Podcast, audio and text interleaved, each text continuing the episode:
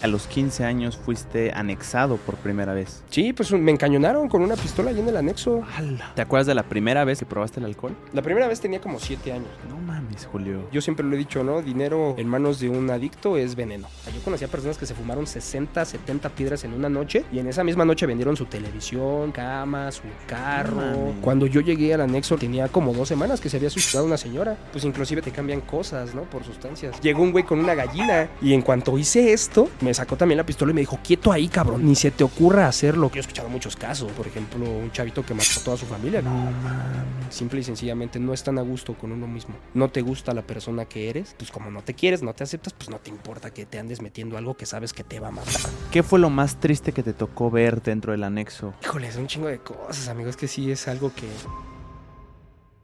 Hey, ¿qué tal? Bienvenida, bienvenido al podcast de JP Martínez. El día de hoy estoy bien feliz porque está aquí un, un chavo, tiene 29 años, se llama Julio y tiene historias y anécdotas bien interesantes, impactantes y sensibles también que contar. Él eh, fue adicto a varias sustancias, varias sustancias incluso ilícitas y el día de hoy tengo la fortuna de poder oír y de poder aprender acerca de sus experiencias. Va a ser un podcast muy interesante, sensible también, por si alguien es muy susceptible a este tipo de temas. Yo recomiendo un poquito de, sensibilidad y nada. Julio, ¿cómo estás? Bien. Qué gusto tenerte aquí, hermano.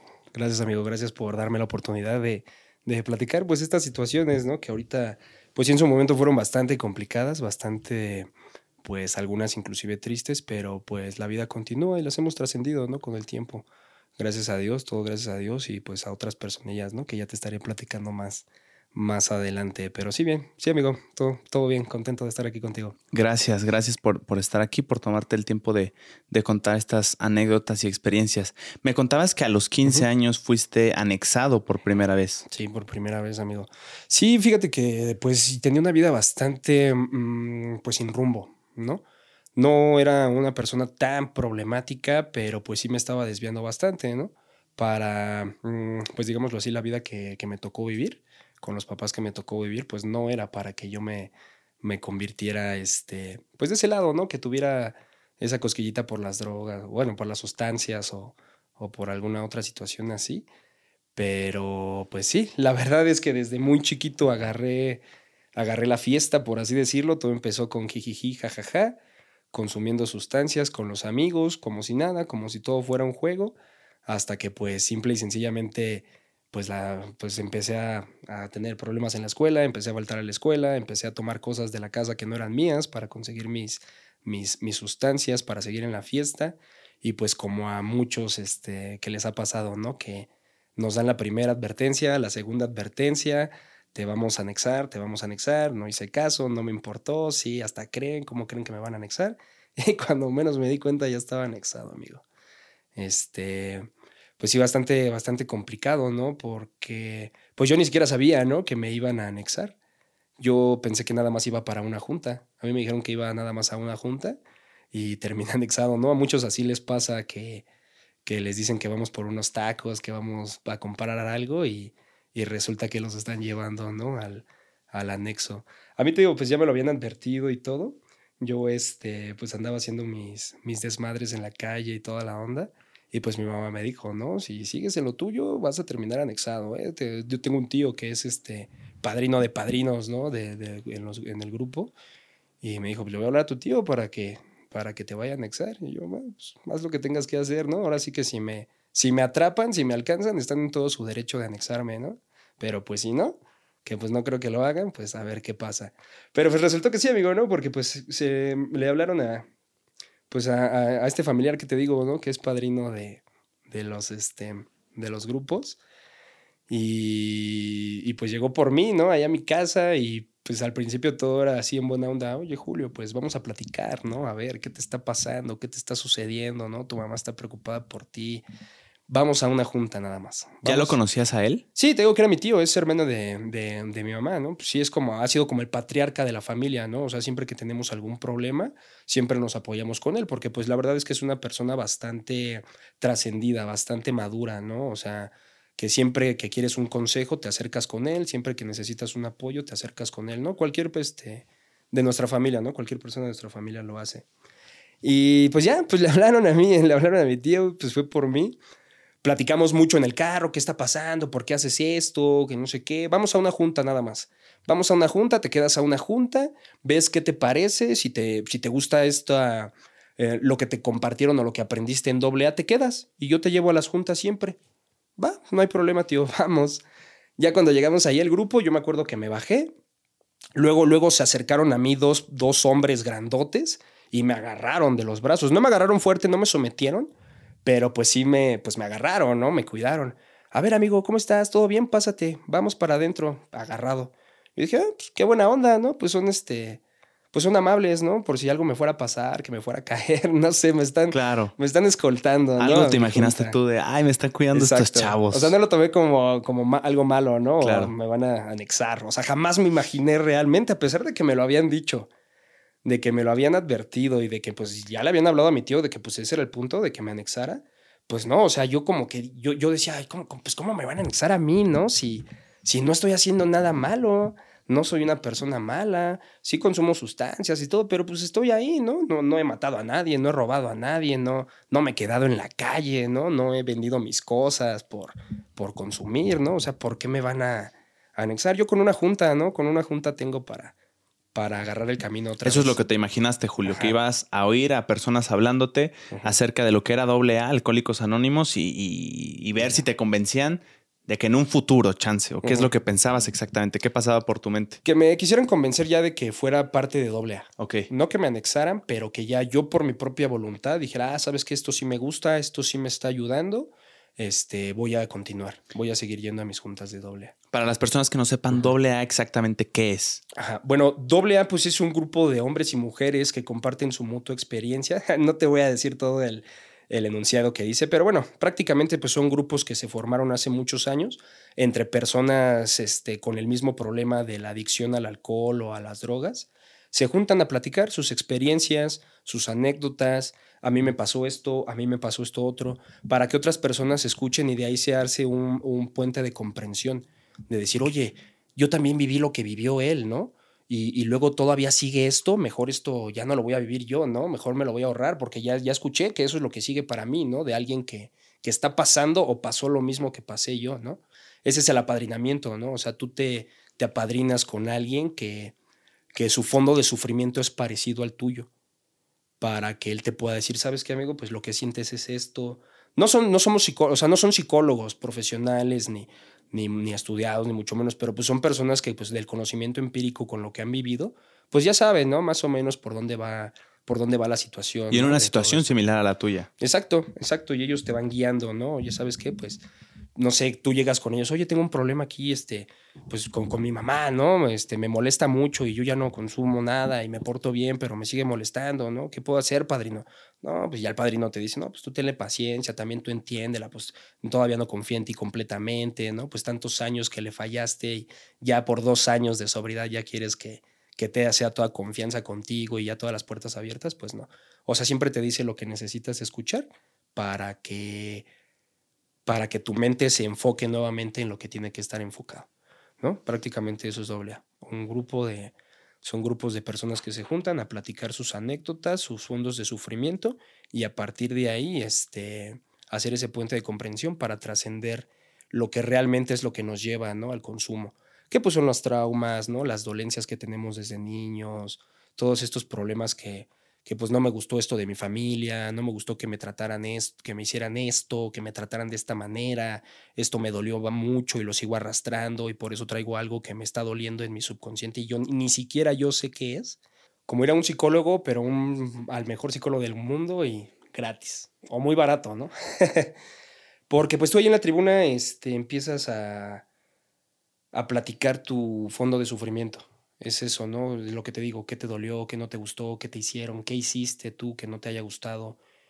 Y una vez que tú empiezas a hablar de eso, empiezas a sacar eso, te vas dando cuenta, ¿no? Que, que tú mismo vas reconociendo, ah, esto es lo que me ha estado doliendo todo este tiempo, ¿no? Esto es lo que me ha estado afectando, esto fue lo que realmente fue lo que marcó un, este, un punto y aparte en mi vida, ¿no? Por el cual se cambió de esa manera en la cual me volví pues de algo que no deberías de ser, ¿no? Porque pues una persona que, que consume una sustancia para sentirse bien y lo hace de una forma obsesiva, compulsiva todo el día, todos los días, pues es porque no estás bien, independientemente de lo que sea, ¿no? O sea, hay personas, yo conocía personas que en una noche se fumaron 60 piedras sentados en su sillón con una mesita y no se paraban en toda la noche y nada más hacían eso, fumar piedra.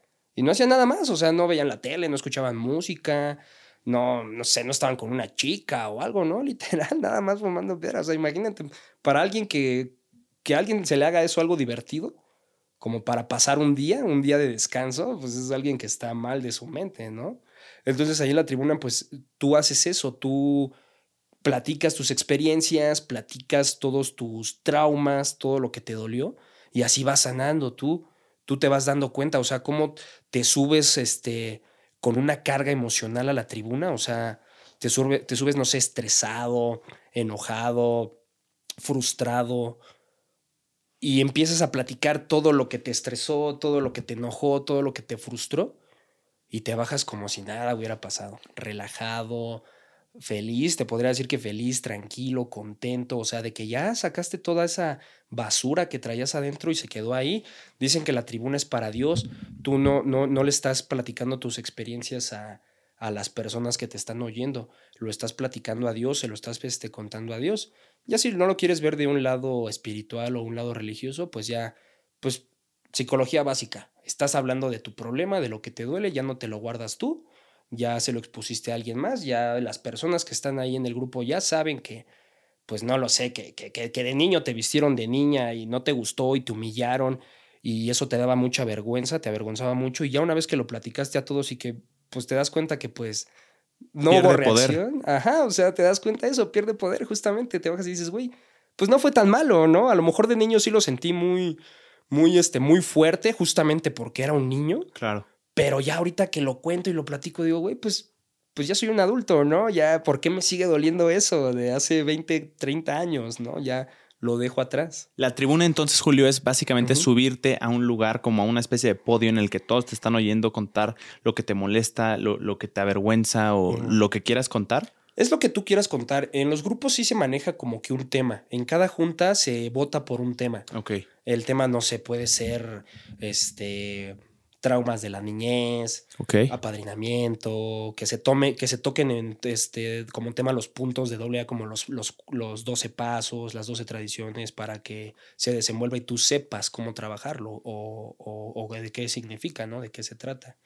Este, la mayoría de la gente se sube a contar sus patoaventuras. Ya. De que, no, sí, que, que yo me las fumé, que yo me la fumé con el Snoop Dogg y el Snoop Dogg me dijo, no, ma, güey, me caes muy bien. O sea, sí me entiendes cosas así. ¿Alguien dijo algo así? Así volado que hayas dicho, ni de coña sucedió eso. Pues sí, tuve un, un, compañero que una vez me platicó que según había pisteado con esta Carmen Campuzano. Ajá. Con la con Campuzano, no sé si la ubicas Ubico el nombre nada más, pero no sé ni qué pues, Era una famosilla de ahí de hace, de hace algunos años. O sea, bueno, yo sí me acuerdo mucho cuando era niño que la mencionaban en la televisión. Ok, ok. Y pues sí, que tenía problemas de, de, adicción, ¿no? Y que también había estado en centros de rehabilitación. Y este compa, según me platicó, que en una fiesta se le encontró y que pues cotorrea. Ah, porque pues según este güey era bartender, ¿no? En, haciendo un bar así, pues chido, ¿no? Este pedarrón. Persón y que pues, se la encontró y que pues según hicieron amistad y que terminaron cotorreando juntos y que se fueron a un hotel con más amigos. O sea, en ningún momento dice que tuvo intimidad ni nada. O sea, pero que sí se volvió como por así decirlo, pues buen amigo en ese momento, que inclusive lo invitaron al departamento, al after, por así decirlo, a seguírsela con puros amigos de, de esta persona, de según de la Carmen Campuzano, ¿no? Pues yo no tengo manera de, de, comprobarle si sí fue cierto o no fue cierto, ¿no? Sí me platicaba así ciertos detallitos que yo decía, ay, órale, ¿a poco, no? Wow, qué, qué raro, ¿no? Así. Ah, sí, órale, güey. Pero dije, bueno, pues ahora sí que, pues, pues, ¿qué te digo, no? en tribuna, ¿cuántas personas te están oyendo hablar? Pues todas las aproximadamente. Que todos los que estén en la junta. ¿Como cuántos aproximadamente en promedio son los que están Es que es dependiendo, porque son diferentes tipos de grupos. Yo, por ejemplo, en el que estuve, que era un grupo de 24 horas donde había un anexo. Ok. Éramos todos los anexados, todos los internos, bueno, perdón, los externos, o sea, los que van este, hacia sus juntas nada más, y los padrinos. Ok. O sea, te podría decir que en una junta estelar de padrinos pues éramos como unas 40 personas. Ya, o sea, si era, si era una cantidad considerable de gente para que tú te abrieras. Sí, sí, bastante. Como si te abrieras en un salón de clases, ¿no? De las, de las secundarias públicas, ¿no? Sí, o sea, en mi universidad en cada salón debe haber en promedio 20, 40 y me pongo nervioso cuando, cuando, cuando expongo algo así, no me imagino con 40. Sí. Em, hay personas que, que, no quieren hablar en la tribuna y puedes no hablar. Sí, sí, se, sí, este, sí hay muchos que no se quieren abrir y sí lo hacen, sí se les permite, no te pueden obligar. Ok, a ok a que tú te, te, desahogues. A final de cuentas es como lo dicen, ¿no? El programa es este, egoísta y personal. Si tú lo quieres este, tomar para que te ayude, te va a ayudar y, lo vas a trabajar como tú lo quieras trabajar. Si nada más estás ahí por ir, porque te anexaron, porque tus papás, pues nada más vas a ir a vacacionar o nada más te vas a ir a hacer menso ahí un rato y, y pues vas a salir sin aprender nada, ¿no? Pero sí, sí hay muchos que no, este, que simple y sencillamente se suben y no quieren platicar nada. Yo me acuerdo mucho de la primera vez que yo me subí, cuando yo tenía 15 años, yo me subí, mi primera tribuna que dije fue de, pues es que yo tengo 15 años, yo me empecé a... Yo empecé a consumir hace un año, hace año y medio, ¿no? Pues no, no he hecho nada grave, ¿no? Así que me haya quedado en la calle, ¿no? Que, que haya tenido que robarle a alguien para consumir, golpeado a alguien para consumir, o muchas historias que escuchas así bien crueles, ¿no? Bien, este, bien, bien fuertes, que son hasta muy común, ¿no? Que dices, güey, es como que algo común entre, entre nosotros. Y yo decía, pues es que yo que les voy a platicar, pues yo no he hecho nada, pues yo nada más este, fumo marihuana, bebo alcohol y, y pues, algunos pericazos de vez en cuando, pero pues normal, ¿no? En la fiesta con mis amigos todo, todo este, en buena onda, por así decirlo. ¿Tú empezaste con la marihuana? Empecé con el alcohol. A los 14. No, empecé a los 10 años. A los 10 años yo ya era un bebedor empedernido de que me valía y me robaba las cervezas de mi papá. Y mi papá no, no bebía. Muy rara vez tenía alcohol este, en la casa pero de repente sí llevaba cervezas, que, que era el partido de fútbol, que, que con este six de cervezas te regalaban un dominó y se le quedaban ahí las cervezas, o sea, mi papá se tomaba una y ya no quería. Y yo me las terminaba tomando todas y yo tenía como 10, 11 años. ¿Te acuerdas de la primera vez que, que probaste el alcohol? La primera vez tenía como 7 años. No mames. Que agarré una cerveza, estábamos de vacaciones en Acapulco y mi familia, fuimos con varios familiares y alguien dejó una cerveza ahí, yo la agarré, me la tomé, no me gustó. No me gustó para nada, ¿no? Me, me supo a orines. Es que sabe feo. Sí, sabe. Es un gusto adquirido, ¿estás de acuerdo? Sí, definitivamente sí. Sabe feo esa madre. Sí, la primera vez que la pruebas, no, no. Yo no he dicho a nadie, yo no he escuchado a nadie que la pruebe y que, ay, no, sí, güey. Para comer todos los días. Es la bebida, claro, claro que no. Eso fue a los siete. A los siete, sí, amigo. Pero te digo, o sea, yo a los diez años ya conseguía yo mi alcohol. O sea, me robaba las cervezas, las poquitas cervezas que luego llevaba mi papá ahí. Tenía otro amigo que pues igual fue como mi compañero de alcoholismo en ese momento. Igual, teníamos 10 años, ¿no? Bueno, él era un año mayor que yo, punto que tenía 11. Y, no, y él, sí, él sí, su papá tenía muchas cervezas en su, en su casa, ¿no? Su papá sí, no era alcohólico, pero sí le gustaba beber. Y nos robábamos sus botellas, sus cervezas. O sea, te estoy hablando de que yo mi primera borrachera, borrachera bien, bien, me la puse a los 12 años con, me crucé con cervezas, bueno, con cervezas y con brandy presidente, de que se supone nada más íbamos a ver una película en la casa de este amigo. Y me dijo, ah, pues vamos a ver una película en mi casa, voy a comprar unas cervezas y nos quedamos viendo ahí la película. Pues ya, ya, ya bebíamos, ¿no? O sea, ya era, ya acostumbrábamos a beber, no a ponernos borrachos, pero sí ya acostumbrábamos a beber seguido. ¿Por qué, Julio? De la primera vez que tomaste alcohol a que lo empezaste a hacer frecuente, ¿por qué? O sea, ¿qué fue lo que te gustó? ¿El efecto? ¿Le agarraste gusto al sabor? ¿Qué fue exactamente lo que te atrajo? Pues como todos, el efecto, el desinhibirte, el no sentirte ya con esa pena, con esa vergüenza, ¿no? Con el darte cuenta cómo todos tus, tus miedos, ¿no? Se iban, cómo antes, pues hablar con una chica, te pones nervioso, las manos te sudan, te, te pones tieso, ¿no? hablas y no puedes ni hablar y yo, yo me daba cuenta de eso, ¿no? O sea, desde niño te das cuenta, ay, como ya con un poco de alcohol este, en mi cuerpo, sin problemas, ¿no? Hasta te bailo y te cuento chistes, ¿no? Y te hago circo, maroma y teatro para que te enamores de mí, ¿no? Y sin problemas, o sea, y eso era lo que me, me llamaba, ¿no? Yo siempre me he considerado una persona, o bueno, bueno, sí, me, me considero yo una persona tímida, introvertida. Siempre lo he sido, o al menos siempre pues sí, siempre lo he sido, siempre me he considerado así. Sí hubo un momento en el que siento que pues lo, lo superé, lo canalicé, ¿no? Y lo trascendí, en el cual ya lo sé pues vencer, por así decirlo, ¿no? Pero sí, o sea, yo siempre fui una persona bien, bien tímida, ¿no? Bien retraída, así de que pues quería hacer amigos, pero pues me daba miedo ir a hablar con la gente, ¿no? O sea, me daba mucha vergüenza o mucho miedo, más bien era la, la palabra era miedo, ¿no? Y con el alcohol no. Ya con el alcohol pues ya era diferente. pues sí, ya cuando eres adolescente, cuando estás en la, que pues ya quieres salir con chicas, que quieres ir a las fiestas, que quieres ir con tus amigos, que quieres este, cotorrear, pues sí, ya con unos tragos de alcohol yo me daba cuenta que pues ya era diferente. Y te estoy hablando de que pues sí bebíamos bastante seguido. Mi, mi mamá aparte guardaba una botella de tequila ahí en su casa. Yo me terminé robando, eh, tomando toda esa botella de tequila y mi mamá no se dio cuenta por años. Hasta años después se dio cuenta porque la tenía guardada y la tenía escondida. Era un, pues creo que es una edición especial de Centenario Plata, algo así. O sea, creo que sí era un tequila. Finolius. Fino, ajá. creo que sí era algo así. ¿Te lo chingaste tú? Me lo tomé todo, amigo. Todo, todo. O sea, cuando ya empecé a ir a fiestas a los 13, 14 años, todo, antes de irme a la fiesta me compraba mi botellita de, de pues no sé, de, de, refresco de toronja y me servía, ¿no? O sea, le tiraba tantito y ya me servía mi, pues mi cuba, ¿no? Ya para ir. Y todavía no estábamos en la fiesta, o sea, eso era para irme. Era el para el pre. Claro. Porque yo decía, ahorita voy a ver a mis amigos, ahorita van a llevar a chicas y pues yo tengo que ya estar, este, dispuesto a, cotorrear, ¿no? O sea, no puedo llegar y, ¿qué, onda, amigos? Ah, hola, amigos. No, pues tienes que llegar ya con toda la chispa, ¿sí me entiendes? ¿Ese era el factor principal por el que, por el que te gustaba tomar para hablarle a las niñas? Para, para convivir. No, no, no, nada más para hablarle a las chicas, o sea, para convivir también con mis amigos, porque yo tenía muchos amigos, pero también yo era el callado del grupo, ¿no? O sea, yo era el así del de, ya, pues ya habla, ¿no? Pareces mimo, nada más ahí. Y pues en una fiesta, todos cotorreando y así, pues yo nada más sentado en un sillón callado, ¿sí me entiendes? O sea, pues no me gustaba, ¿no? Yo quería salir a las fiestas, pero pues no tenía esa como personalidad, ¿no? Para, para andar cotorreando como yo quería. ¿Tenías algún amigo o alguna persona que decías, yo quiero ser como ese güey porque veo que se le mm. facilita el hablar, veo que se le facilita la convivencia? Pues no tanto así. Así que dijera, sí, yo quiero ser como ese güey, pues no. Pero pues sí veía muchos que sí, pues cotorreaban y normal, ¿no? O sea, pues de cierta manera normal, nada extraordinario.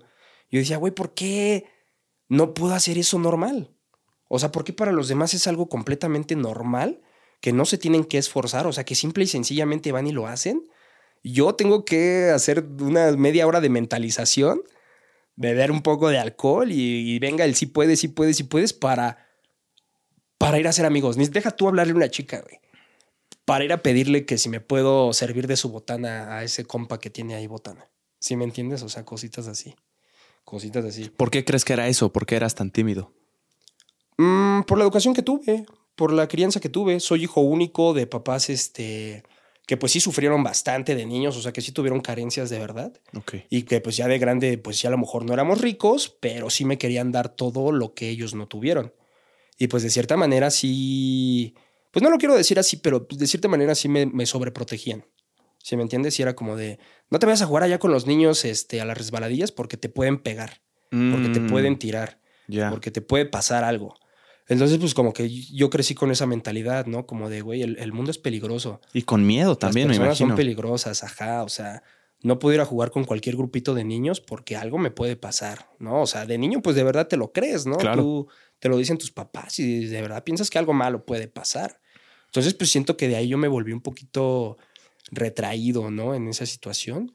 O sea, porque digo, era complicado, o sea, porque ya cuando agarro confianza, pues ya sin problemas. Claro. Pero para agarrar esa confianza, uff, sí era bastante complicado, ¿sí me entiendes? O sea, muy, muy tímido, así. Y además entiendo que es, es diferente en cada persona. No, no la habilidad en sí, sino la tolerancia al rechazo, por ejemplo, a, a, convivir con otra persona. Es más bien, hay personas que tienen muy poca tolerancia, que supongo tienden a ser más tímidos, eh, el miedo al rechazo y todo eso, pero hay personas que, que tú puedes decirles lo que sea y probablemente no, no vayan a hacer más que decir, bueno, este, vamos a hablar a la siguiente persona. ¿Cuál era tu mayor miedo, Julio, a los, a los 10 años, a los 12 años? Mi mayor miedo, Ujole. Pues no sé, es muy, muy complicado porque sí habían varios. pues yo creo que mi mayor miedo era el quedarme solo. Como, como muchos niños también, este, pues mis papás se la pasaban trabajando realmente sí como que tuve esa, pues no carencia de amor porque mis papás sí me querían mucho, pero pues esa carencia de atención, porque pues mis papás todo, por más que me quisieran dar el tiempo, la atención, pues tenían que trabajar para que a mí no me faltara nada y pues era de que todo el día estaban trabajando, ¿no? Cosas así. y yo soy hijo único. Entonces yo te estoy hablando de que yo a los seis años ya me quedaba solo en mi casa. O sea, todo el día. ¿A qué hora llegaban? A las seis de la tarde. Por ejemplo, en vacaciones se iba desde las seis de la mañana y hasta las seis de la tarde llegaban. ¿Y qué hacías? En ese tiempo? Pues nada, ver la televisión, me hacía mi desayuno. O sea, yo a los seis años ya me sabía hacer mi desayuno, ya me sabía hacer mis huevitos con salchicha, ¿no? Usar la, este, el sartén, la estufa y ver la televisión prácticamente. O sea, eso también es muy importante de lo que me di cuenta en, en AA. O sea, mi adicción no comienza con, con el alcohol, con, con, las drogas. O sea, eso también es algo muy importante que te dicen ahí en AA. O sea, tu adicción no empezó en tu adolescencia, tu adicción no empezó cuando empezaste a consumir sustancias. Tú ya naciste así, ya vienes con una personalidad adictiva. Lamentablemente, pues sí, ya nacemos así. Yo, yo no soy doctor, no soy psicólogo ni nada por el estilo, pero sí recuerdo haberlo escuchado de alguien que sí sabía que pues simple y sencillamente nuestro cerebro no produce las sustancias que necesitamos para que nos cause placer el estudiar, el trabajar, el convivir, el hacer cosas productivas para tu vida, nosotros no sentimos ese placer. Por eso andamos buscando la sensación rápida, lo que te haga sentir bien al momento, rápido, la sustancia. Lo, y, te, y te digo, o sea, es como dicen, naces ya con una personalidad adictiva. Que te hayas vuelto adicto a las drogas hasta que las probaste o hasta que las conociste es una cosa. Es otra cosa, claro. Pero date cuenta desde niño. Y le digo, sí, sí es cierto. O sea, yo me acuerdo muy bien yo era adicto a la televisión, a ver la televisión. O sea, yo faltaba a la escuela en la secundaria, en mis primeros años de secundaria, nada más para irme a mi casa a ver televisión. Y ahora me doy cuenta de que era una fuga. ¿Por qué? Porque mis papás se peleaban mucho cuando yo era niño. Y me acuerdo mucho que cuando mm. se peleaban, yo mi mente era de, güey, tú enfócate en la tele. Tú ve la tele, tú, ellos en su pedo, tú en el tuyo, ¿no? Y no escuches lo, porque pues se peleaban y pues se decían cosas, ¿no? De, cosas de adultos, ¿no? Que era tu pues, escape ese. Eh, de cierta manera sí, amigo. Ahora me doy cuenta, ¿no? De que pues era súbele a la tele y quédate tú clavado en la tele. Y nada más ve la tele. Ellos que hagan su desmadre allá, que se peleen, que se digan, tú la tele. Tú nada más enfócate en la televisión. Y ahora me doy cuenta de eso, o sea, de que de que cierta manera fue, pues sí, fue mi escape, ¿no? Fue mi, mi, mi manera de no enfrentarme a esa situación que pues obviamente me dolía, ver a mis papás peleándose, ver que mi papá se iba de la casa con mi mamá llorando y cosas así. O sea, si era algo, o sea, muchos a lo mejor lo dicen, ah, pues, güey, mi, papá le pegaba a mi mamá. Sí, claro, cosas hay cosas peores. Hay cosas peores, ajá. Pero pues cuando eres un niño en mi entorno, así, hijo único, nada, pues para mí era algo muy rudo, ¿no? Muy duro de ver. Claro, güey. Y pues yo me fugaba en la televisión y ahora me doy cuenta de eso, o sea, de que mi primera adicción era eso, o sea, la televisión me hacía sentir bien, me hacía sentir tranquilo, me hacía sentir en paz. Cuando yo estaba completamente solo, el estar escuchando la televisión, aunque no la estuviera viendo, pues me hacía sentir en compañía, ¿no? Con alguien, ¿no? O sea, sí, pues era definitivamente mi fuga. Y este, lo que te digo, lo que justamente los padrinos te dicen ahí en doble A, o sea, tú, tú naciste adicto, güey. O sea, si a lo mejor de niño eras adicto a los dulces, a los chocolates, a, al relajo, a tu mamá, ¿no? A tu papá, que nada más quisieras estar atrás de ellos, es una cosa. Y ya cuando conociste las drogas, el alcohol, pues ya las la sustituiste, nada más fue una sustitución. Es lo que tenemos que hacer ahorita nosotros como, como adictos. O sea, yo no, yo, no, yo no he dejado de ser adicto, a pesar de que llevo 24, varias, bueno, cierto tiempo sin, es que ahí decimos 24 horas, ¿no? Porque es el plan de las 24 horas. Ya llevo ciertas 24 horas, o sea, cierto tiempo sin consumir. Yo sigo siendo un adicto y voy a ser adicto para toda mi vida. Lo que ahora hago es canalizar esa adicción, esa ansiedad que me da por, por hacer algo, por, por tener algo en la boca, en las manos, no sé. Ahora me pongo a leer, me pongo a estudiar, o sea, es canalizar, ¿no? Nada más todo eso. Sí, a lo mejor no te hace sentir tan, tan bien, tan rico, ¿no? Como, como una botella. La dopamina que produce, claro. Pero pues mínimo ya no te drogaste el día de hoy, hiciste algo productivo, lo canalizaste. O sea, bueno, yo lo, lo, que hago hoy en día es ahorita que, que, quiero aprender inglés, es justo cuando me da esa ansiedad, porque es una ansiedad que, que no se aguanta, o sea, es una ansiedad muy, muy fea, ¿no? Muy horrible. Cuando me da eso me pongo a estudiar inglés. No me relaja, pero pues ya después de dos horas de estar estudiando ya me siento cansado, ya mi mente ya está enfocada en otras cosas, ¿no? Ya no está nada más ahí de que, güey, ¿qué hago? ¿Qué hago? ¿No? ¿Dónde consigo? No, no, no. Ya está enfocada, ya está centrada en algo y pues se disipa, se disipa la ansiedad, ¿no? Gracias a, gracias a eso, ¿no? Y justamente también para eso es este, regresar a tus juntas. Si, no sé, tu familia te hizo enojar, te hizo este, sentir triste, te dieron ganas de gritarle a tu esposa, ya déjame en paz, no lo hagas en ese momento. Espérate a que vayas a tu junta y en la tribuna. ya lo desquitas. Es en donde dices, pinche vieja, nada más me está diciendo y no me deja de molestar. Yo ya me dejé de alcoholizar y me sigue chingando como si de veras. Es ahí donde tienes que ir a sacar todo ese. Así como lo dijiste, lo puedes decir en la tribuna, con groserías, Sí. así enojado. Sí, no, y de hecho en la tribuna son bastante groseros. Se acostumbra mucho que, que dicen muchas groserías de no, hijo su puta madre, ya estoy hasta la madre y pinche madre. Y le pegan a la Ya. tribuna y, y berrean y lloran. No, la verdad es que la tribuna es un tema bastante, pues si lo quieres ver de esta manera espiritual, Ok. si no lo quieres ver de esta manera, pues la gente sí se desahoga. Se desahoga ahí. Claro. O sea, tú llegas, te digo, con tu frustración, con tu enojo, empiezas a, como dicen ahí, ¿no? Con el perdón de la palabra, desosicarte, a berrear todo lo que te lo que te hizo enojar en el día, lo que te frustró y te bajas ya de la tribuna, pues bastante bien, ¿eh? Bastante tranquilo. La verdad es que sí es bastante padre. Es un espacio seguro también, como me lo dices. O sea, que la gente tenga confianza de pararse ahí frente a 40 personas que poco o mucho conocen y digan las cosas que le molestan, las cosas que le avergüenzan. Ser un espacio bien seguro y eso está bien chingón. A los 10 años que ya empezaste a tomar más frecuentemente, eh. Julio, ¿de qué querías escapar?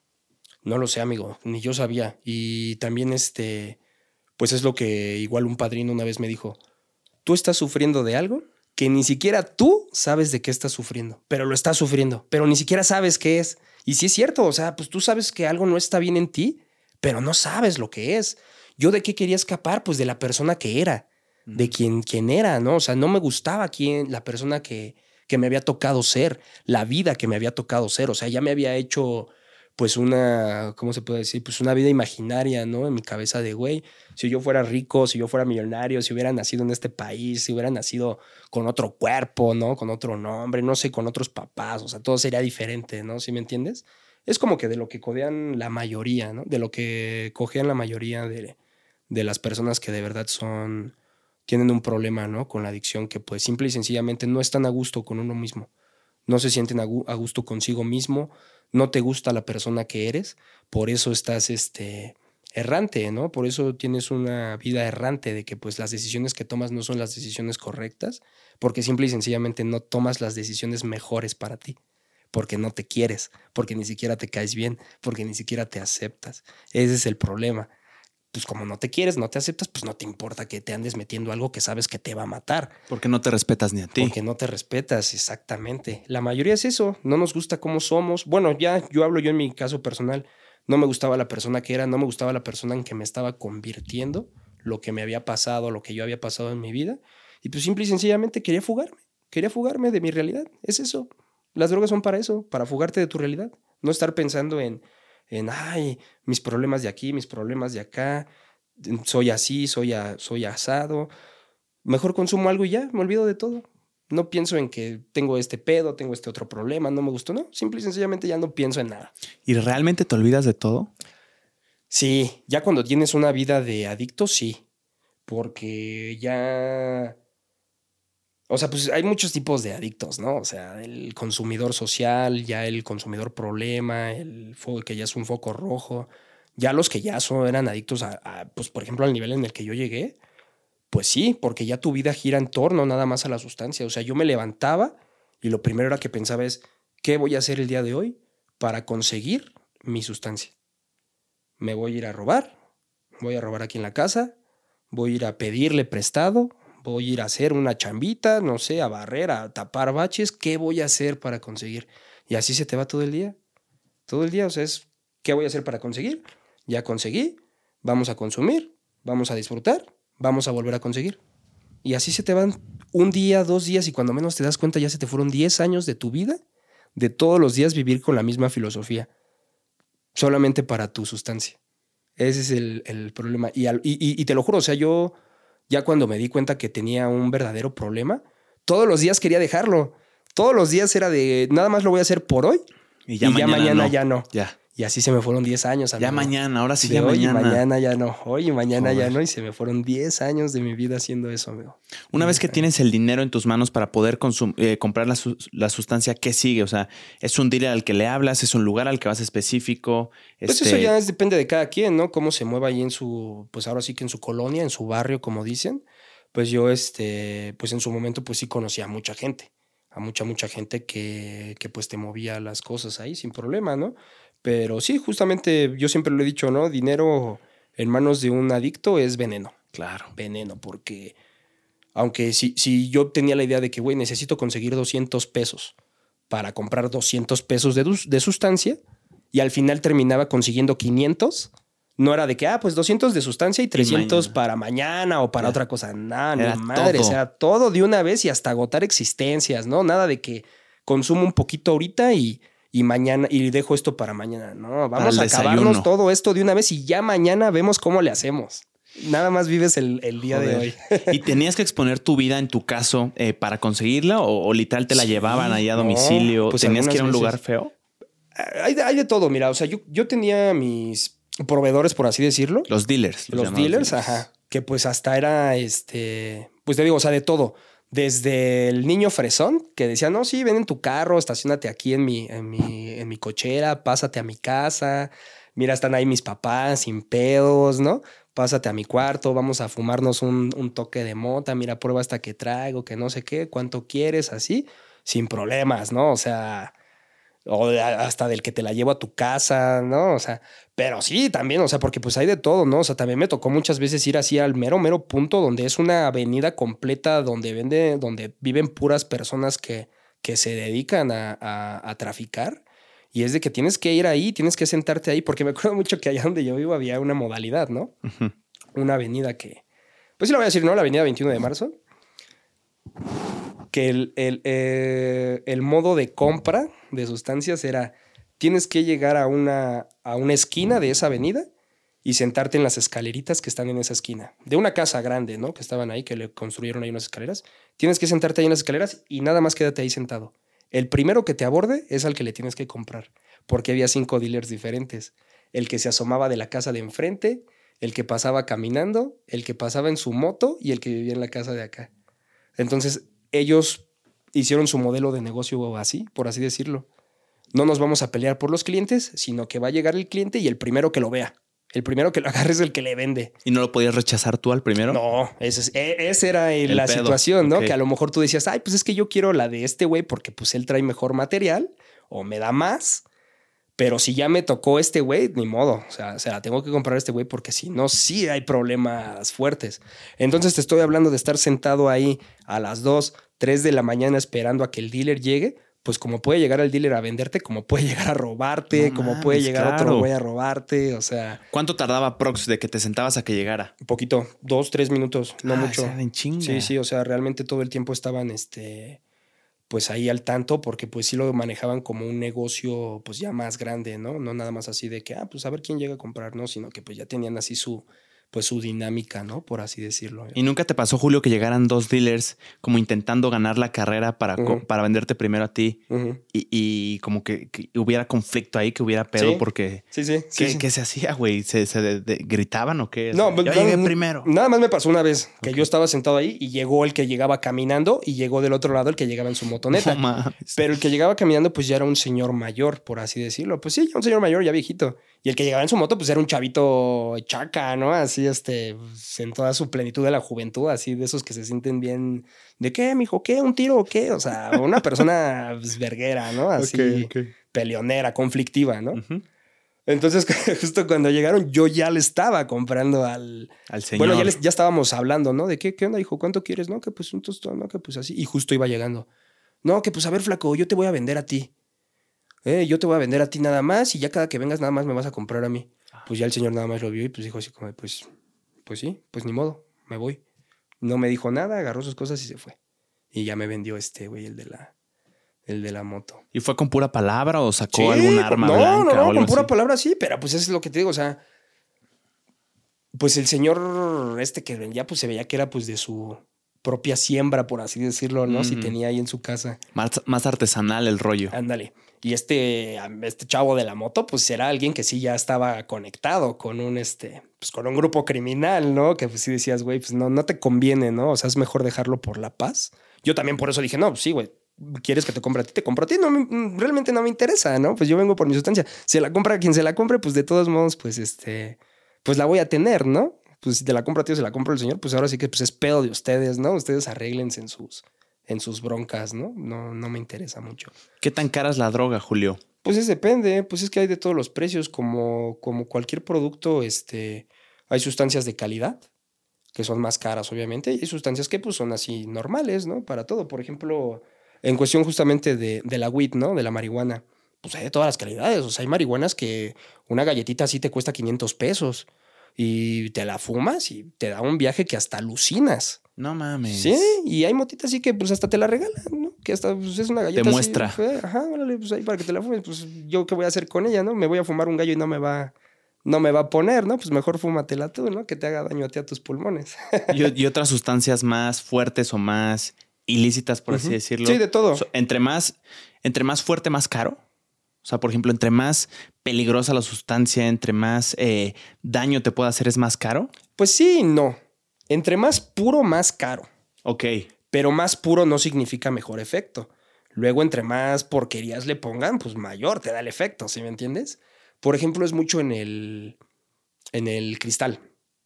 En el cristal, este, por ejemplo, en, en esta serie de Breaking Bad, que buscaban la pureza, ¿no? Del, del cristal. Eso no es cierto. Los, los cristalosos de, por lo menos de aquí en México, no buscan pureza. La pureza sí, en, en el cristal, lo único es que pues sí te da un efecto más... El, el efecto que es, el efecto que te tiene que dar. El natural. cristal. Ajá, el efecto natural. Y los que ya son de verdad adictos a esa cosa no quieren el efecto natural. El efecto natural para ellos es algo muy, Eh. muy livianito, o sea, muy Ya. sencillito. Lo que quieren es algo así que los ponga locos de verdad, ¿no? O sea, que los ponga heavies. Ya con químicos, ok. Ajá, ya con un montón de porquerías ahí metidas, con químicos así aparte, que te hagan sentir así paniqueado, ¿no? Así algo feo. Esto O en el sea, caso del cristal. ¿verdad? ¿Y cuánto te puede costar para consumo personal, un, no sé, por cuánto se miden los gramos de- de cristal? ¿Es mucho más cara que la marihuana, por ejemplo? Mm, pues es que depende, realmente de gramos no sé mucho, o sea, precio popular 50 pesos. O sea, casi la mayoría de las drogas se maneja en ese estándar, ¿no? Porque pues también no somos personas muy adineradas, ¿no? La mayoría que consumimos, pues no todos son adinerados. Entonces igual hay de todo, o sea, hay de todos los precios. O sea, un dealer, por ejemplo, o sea, a mí sí era sencillo, ¿no? Que me que, que dijera, oye, güey, pues no tengo 50 pesos para la bolsa de, de cristal o de marihuana. Traigo 10 pesos, nada más regálame un, Toque. un toque, una, una inhalada, ¿no? Un fume y ya. Y sí, sin problemas, ¿no? Pues esos güeyes con tal de que pues siga el flujo de dinero, pues inclusive te, cambia, te cambian cosas, ¿no? Por sustancias, tanques de gas, No Xbox, mames. televisiones. Sí, yo una vez justamente cuando estaba sentado ahí en este, en este punto que te digo, Sí. llegó un güey con una gallina. O sea, que le quería cambiar su... Bueno, de hecho creo que sí le cambió su gallina por un tostón de mota, de un tostón de marihuana al, al, al dealer. O sea, una gallina, ¿de dónde sacó la gallina? Pues quién sabe, güey. Ya es una vendimia ese pedo. Sí, o sea, es este mucho de, de business, ¿no? Así de que pues te doy un celular, te doy mi chamarra, mi camisa, ¿no? También está. Yo, bueno, yo, Wow. yo aplicaba esa de la ropa, ¿no? Este, te doy mi camisa y dame un tostón de marihuana, ¿no? Dame 20 pesos de marihuana, ¿no? Y pues por una camisa de. Que pues ellos a lo mejor después la van a vender en 50 pesos, ¿no? O así. Sí, en el equivalente. En la paca, ¿no? Cosas así, pues sí, este. Me sorprende bien cabrón, eh, Julio, eh, lo, lo barato que, Que me dices que es, güey. Yo, yo imaginaba que era algo muy exclusivo, algo muy caro No. y que por eso la gente quedaba endeudada, por eso la gente vendía cosas, por eso la gente ponía en riesgo los patrimonios de su familia. Pero me sorprende, güey, que No, con, pues es que con ese es 50 el pesos que ya, ya te la armas bien tu, tu, Sí. tu ida al cielo. O sea, Pues es que ese es el problema. ¿Con eso amigo. O sea, tienes? realmente no. No, o Ya. sea, es por eso que la gente, este, pues sí, acaba con su vida en una sola noche. Y te digo yo, yo porque yo lo he visto. O sea, sí a lo mejor, por ejemplo, exclusivamente en, la piedra. Yo jamás consumí piedra, pero conocí a muchos piedrosos. Una piedra, pues no sé, una completa, una grande, una, pues una buena, una bien, bien, este, surtida. Pues 60 pesos, 70 pesos, ¿no? Te cobraban. Y tú dices, bueno, pues una bien surtida, pues ya tienes, ¿no? Para, pues para drogarte, ¿no? Para consumirla y volar un rato. No, los que son piedrosos no, no se pueden fumar nada más una. O sea, yo conocía personas que se fumaron 60, 70 piedras en una noche y en esa misma noche vendieron su televisión, su cama, su carro, o sea, prácticamente todas sus cosas en una sola noche de estar sentados nada más, este, consumiendo eso. Y te digo, no es de que, ay, me voy a comprar 60 piedras para irme a una fiesta, porque me voy a ir aquí con estas chicas, porque me voy a ir a dar un rol. No, 60 piedras porque me compré una, me senté en mi sala, me la fumé, me quedé picado, me fui a comprar otras tres, me compré tres, luego fui por cinco y ya cuando menos me di cuenta ya no tenía dinero y pues yo quería seguir consumiendo. Y pues ya cuando estás en ese estado todo, pues todo, güey. pues ya no te importa si el de que, ay, a ver qué hay aquí, mi celular, rápido. Se lo doy y que me dé unas piezas. Ya no piensas en, güey, mañana ya no voy a tener celular, mañana ya no voy a poder ver mis redes, ya no voy a poder contactarme con mi gente. No lo piensas en ese momento, ¿no? Realmente te vale madre. En lo que piensas en lo que te puede conseguir en ese momento y ya está. Sí, ya. El pensamiento a futuro se va. ¿Qué, eh, ¿Cómo es una piedra exactamente? ¿Es literal una piedra, eh, Julio? Pues es como una piedrita blanca, una piedrita blanca así, es de cuenta como, pues no sé, como una muelita, como una muela, ¿no? Así, blanquita, blanquita, como un, un terroncito de azúcar, no sé. ¿Y que se inhala o qué? Se fuma, Se fuma. se fuma esa, se fuma en gotero, pues ya los más locos se la, se la inyectan, ¿no? La deshacen y se la inyectan. ¿Y es química? Sí, es química, es cocaína cocinada. Ya. La cocaína la, la cocinan con. Ay, es que no me acuerdo. Ya lo había visto en documentales. Pero, o sea, sí, o sea, de, de un gramo de cocaína haciendo un kilo de piedra. Y la piedra pues, es muchísimo más fuerte Un que la kilo, cocaína. Muchísimo más fuerte. O sea, yo que he consumido. co- Te digo, yo no he consumido nunca piedra, pero he consumido cocaína. O sea, yo me he dado muchas veces líneas que estoy toda la noche consume y consume y consume y consume y sin problemas. Y estas personas se fuman un. le dan un fumecito literal nada más de, a la piedra. Y tú ves cómo se transforman, güey. O sea, cómo voltean los ojos y empiezan y a hacer ruidos y No se ponen mames. locos y así, sí, amigo, sí. La verdad es que lo que es la piedra y el cristal, siento que sí son drogas bastante. Pues que digo, güey, ¿por qué lo haces? O sea, si ni siquiera lo disfrutas. Ni siquiera se disfruta, no entiendo. el- Bueno, sí, sí entiendo el por qué te vuelves adicto, pero pues de verdad que estamos locos para, para consumir sustancias así. O sea, que ni siquiera te hacen sentir bien porque nada más te paniquean, nada más te da miedo. O sea, ¿para qué lo haces? Entonces, no? ¿por qué? Dices, yo sé por qué. ¿Por qué la gente lo haría? Ay, híjoles, es que, es, por ejemplo, yo nunca fumé piedra, pero te digo, fumé cristal. Y el cristal también te hacía sentir mal. Te hacía sentir miedo, te hacía sentir pánico. Pero esos segundos, esos pequeños segundos en el cual estás inhalando, en el que estás fumando, sientes, o sea, como tu adrenalina, tu, no sé, tu dopamina, tus endorfinas están segregándose, pero cabrón, ¿sí me entiendes? O sea, tú cuando fumas cristal, por ejemplo, sientes cómo te revoluciona el cerebro y cómo vas este, llenándote de éxtasis, ¿no? De, de, este, de alegría, ¿no? De euforia, de, de querer decir, sí, a huevo, ahorita quiero ir a bailar, quiero ir a hacer un chingo de cosas, ¿no? No sé, hasta ponerme a trabajar, cosas así. Lo fumas, te sientes así, pero realmente el efecto dura uno o dos minutos de las sensaciones placenteras y ya después es puro miedo, amigo. Puro miedo, puro paniqueado. Y los adictos, pues sí, por esos, por esos segundos de placer, sacrificamos todo un día, porque te dura todo el día el efecto del, del cristal, todo un día de miedo, de paniquearse, de que te duelan las manos, los huesos, de que sientes cómo se te caen los dientes. ¿Qué, güey? O sea, pues es por eso que te digo, o sea, tú dime qué clase de persona hace eso. Es con sentido común, exacto. Ajá, o sea, pues nada más un loco lo hace.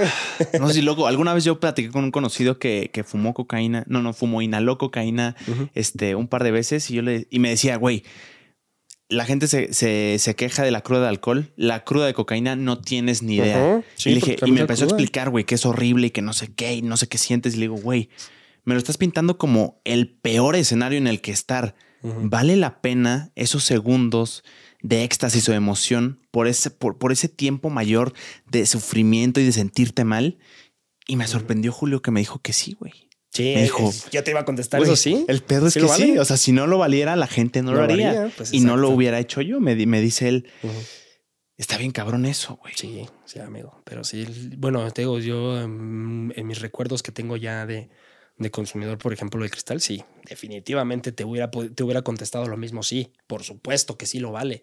O sea, imagínate, ya cuando llevas cierto tiempo de, en adicción, que ya tienes un montón de problemas en tu casa, con tu familia, ya no vas a la escuela, ya no tienes trabajo, ya no tienes dinero, ya donde, donde te ven ya te rechazan, porque pues ya realmente es así, o sea, un adicto se afecta a sí mismo y afecta 15 kilómetros a la redonda, porque ya le debes al de la tienda, porque los vecinos ya saben que eres un desmadre, ya les debes a los vecinos, ya los vecinos hasta te ven feo de que dicen, ya este güey en cualquier momento se desconecta y empieza a hacer su desmadre, ¿sí me entiendes? O sea, la sociedad ya te vomita después de cierto tiempo, este, En las andadas. en las andadas, ¿no? Exactamente. Entonces, pues uno, quieras que no, pues por más adicto que seas, sigues teniendo esos, esas necesidades este, biológicas básicas, como las de aceptación del grupo, ¿no? ¿Sí me entiendes?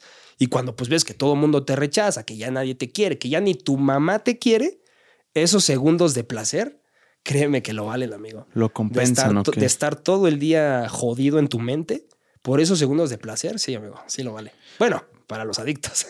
¿Cómo es la cruda de una sustancia como la cocaína, por ejemplo? platícame qué se siente. Pues yo te, te, platico mejor de la del cristal. A ver. Porque es fea, fea la, la malilla, ¿no? Le dicen, o sea.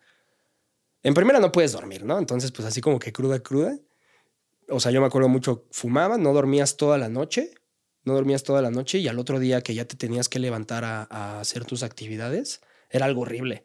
La columna la sentías así completamente chueca, ¿no? O sea, chueca, o sea, destrozada, que sentías que si tantito te agachabas, te ibas a romper los huesos los sientes frágiles. No sé esa cosa cómo funcione, ¿no? O sea, no la he investigado científicamente, no sé qué te afecte, no sé qué pase, pero esas sensaciones siempre, siempre están, ¿no? O sea, te duelen los huesos, te sientes débil, te sientes así, o sea, de que si tantito te hacen así, se te va a romper la, la, muñeca. Dolor muscular. Sí, igual la piel se siente muy sensible. De hecho, yo me acuerdo, sí, que me, que me tocaban y me decían, güey, es que tienes la piel bien suavecita pero es que el cristal te la hace así y no es algo bonito porque sí la tienes bien suavecita, pero tantito te rascas, sientes como si te estuvieran este, cortando. No mames. Por eso hay mucha gente que anda así, los que son adictos al cristal, que andan así con muchas heridas en, en su cuerpo, pero es de que se rascan y la piel está sensible, pues se terminan hiriendo. O sea, es todo eso. Aparte, sientes este, todavía el, la paranoia. Te da mucha paranoia y al otro día de la amarilla, aunque ya no estés este, pues bajo el efecto completo de la sustancia, sientes mucha paranoia, ¿no? Mucho el, paniqueado, ¿no? Que le dicen el panique, que pues sientes que todos están viéndote, que todos están hablando de ti, que en cualquier momento va a llegar alguien a robarte, ¿no? Y, tú estás en tu casa, tú estás en tu casa tú solo, no se la debes a nadie, no, no has hecho nada, nadie te está persiguiendo. Y escuchas un helicóptero y sientes que el helicóptero viene por ti y tú mismo dices, güey, pero ¿por qué un helicóptero va a venir por mí? O sea... Sentido no tiene. No tiene sentido. No hice nada malo y no soy tan importante como para que un helicóptero venga por mí. Ok. Pero tienes esa sensación de que el helicóptero sí viene por ti. Y a pesar de que tú te mentalices de, güey, no hay razón por la cual un helicóptero venga por mí no es algo de tu mente, es algo de tus sentimientos, del cómo se siente. Y tú escuchas así como pasa el helicóptero y sientes el miedo de, güey, ahí vienen por mí, ya vienen por mí, ahorita va a bajar este, el equipo SWAT, ¿no? Y van a tirar la puerta de mi casa y van a entrar por mí. Y dices, pero ¿por qué? Y ya el otro día cuando ya se te baja el efecto de, de la paranoia, ya es cuando dices, güey, pero ¿qué pedo? O sea, ¿por qué? ¿Por qué no puedo controlar ese miedo si, si conscientemente sé que es algo que no va a pasar? Pero aún así no se te quita esa sensación. No es un delirio de persecución. Sí, es un delirio de persecución, literalmente. Oye, ¿y te acuerdas de las cosas que hiciste mientras estabas ido? O sea, ¿hay conciencia? Sí, sí, sí, hay conciencia. Sí, realmente. Completamente. La única sustancia que yo sé que de verdad te hace perder este, la conciencia es el alcohol. Exacto. Y, lo, lo, que le llaman los chochos. Ok. Que son este, las pastillas como clonazepam, como diazepam, ribotril. Ah, claro que las consumes junto con alcohol y te hacen volar. De esas sí sé que sí se te borra el, el cassette, ¿no? Sí se te va la memoria y sí puedes hacer desmadres en lo que estás en ese, en ese estado y al otro día no acordarte de, absolutamente nada. De nada, de nada, de nada de lo que hiciste. Que dices, güey, me acuerdo que las consumí, me acuerdo que le bebí. De ahí no me acuerdo hasta ahorita que desperté, ni siquiera sé cómo llegué a mi casa. ¿Qué diferencia hay, Julio, entre el cristal y la piedra? ¿Son, son similares? No, no, son diferentes, son diferentes. Yo pues realmente te digo, no sé yo la composición química, este, pero o sea, sí sé bien, pues la, la, piedra pues es la, la hacen con cocaína, ¿no? Pues es a base de la hoja de cocaína. Cocinada, dijiste. Ajá. El cristal pues es este, es pseudoefedrina, ¿no? Te digo, y por lo que vi en, Breaking Bad, ¿no? Más o menos de lo que está hecho. Pero no, son sustancias muy diferentes. A, mí, en lo personal, sí se. Te digo, yo nunca probé la piedra, pero conocía muchos piedrosos. Pero en lo personal, el cristal sí se me hace muchísimo más pesado que la piedra. Más adictivo, más duro. La piedra se la fumas y te dura cinco segundos el efecto. Bueno, lo que me ha platicado. El cristal no. El cristal te dura todo el día. O sea, cuando fumas sientes un momento de rush, que es así cuando te da el golpe duro, que te sientes muy eufórico durante, ¿qué te gusta? Pues una media hora, una hora. ¿Media hora de euforia? Ajá. Joder. Y ya después pues ya no estás tan al 100, pero sigues estándote en un estado, te sigues sintiendo en un estado diferente, ¿no? Al que estarías normalmente todo el día, todo el día y toda la noche, no duermes. O sea, eso sí te dura, pues sí, mucho tiempo, ¿no? ¿Sí me entiendes? O sea, no es de que, ay, me doy un fumecito ahorita y ya al ratito ya se me pasa, ¿no? Y ya al ratito que me voy a trabajar ya no va a haber problema. No, o sea, te das un fumecito ahorita y te va a durar todo el día y toda la noche. Y de agradable solo tiene media hora. Sí, exacto. O sea, es que, ¿cómo te digo? Sí, mm, en el cristal pues sí era la verdad, ¿no? O sea, por eso la gente lo hace, porque sí es agradable, o sea, sí te sientes con mucha euforia, con muchas ganas de hacer cosas, con mucha energía. ¿no? De, de, trabajar, de ponerte a hacer el quehacer en tu cuarto, no sé, cositas así. Y te sientes bien contigo mismo. Pero, o sea, ya cuando pasas muchas horas o mucho tiempo con esa euforia, es cuando se convierte en, en paranoia. Mm. O sea, de estar tanto tiempo aquí arriba, así de, de sí, vamos a hacer algo, de, de vamos a ponernos a hacer cosas. ¡ah! O sea, de estar tanto tiempo así, ya llega un momento pues, en el que, pues, no sé, el cerebro, el cuerpo no aguanta y ya tu mente de estar revolucionando puras cosas de vamos a hacer, vamos a hacer, ya es, güey, ¿qué tal si pasa esto? Güey, ¿qué tal si pasa esto otro? ¿Y si me entiendes? O sea, ya tu mente de tanto estar pensando en cosas, a lo mejor si tú las puedes canalizar en cosas bonitas, llega un momento en el que ya tu mente se va a ir a donde quiera irse. Y por más que tú la quieras controlar, se va a ir a lugares a donde no vas a querer que vaya. A pensar cosas que no están pasando, a que te están persiguiendo cuando no es cierto, ¿sí me entiendes? O sea, cosas así de, paranoia. Y es algo que no puedes controlar ya una vez que estás en eso. Por más que te mentalices, no, no lo quitas, no lo controlas. Y pues es ahí en donde la gente hace tonterías, en esa paranoia, en donde, no sé, este, pues no sé, yo he escuchado muchos casos, ¿no? De, de personas que, por ejemplo, un chavito que mató a toda su familia, que mató a su mamá, a su novia y a su hermana en una noche en un delirio, en un delirio de cristal, y al otro día que ya supo lo que hacía, ya, ya estaba entambado y se quería matar el güey. Y claro que se acordaba, ¿no? Porque me dices que sí hay se acordaba, exactamente, se acordaba perfectamente. Pero entonces, Ah, ¿Qué, es lo que pudo haber pasado? O sea, estaba consciente de lo que estaba haciendo, pero, pero estaba en esa paranoia, era, era como una especie de protección. No sé lo que pasó ahí, porque pues eso yo no lo vi. Eso a mí me la platicó un compa que conocí ahí en el anexo, que él estaba, él estuvo en la cárcel. Y a, este chavito lo metieron ahí a la cárcel, a, pues a su celda, y literal le dijeron, ¿sabes qué? Ese güey va a estar encargado, tú vas a estar encargado de ese güey, porque ese güey se quiere matar. Lo único que tienes que hacer es que no se mate. Es tu tarea. Ah, es tu tarea, nada más que no se mate y ya. Es más, si quieres, ponle en su madre, noquéalo, amárralo, lo que tú quieras, pero que no se mate. Que, que siga vivo este güey. Nada más por eso me platicó esa, esa historia de este güey. Pero, o sea, yo, por ejemplo, me pongo en su lugar y sí digo, sí. O sea,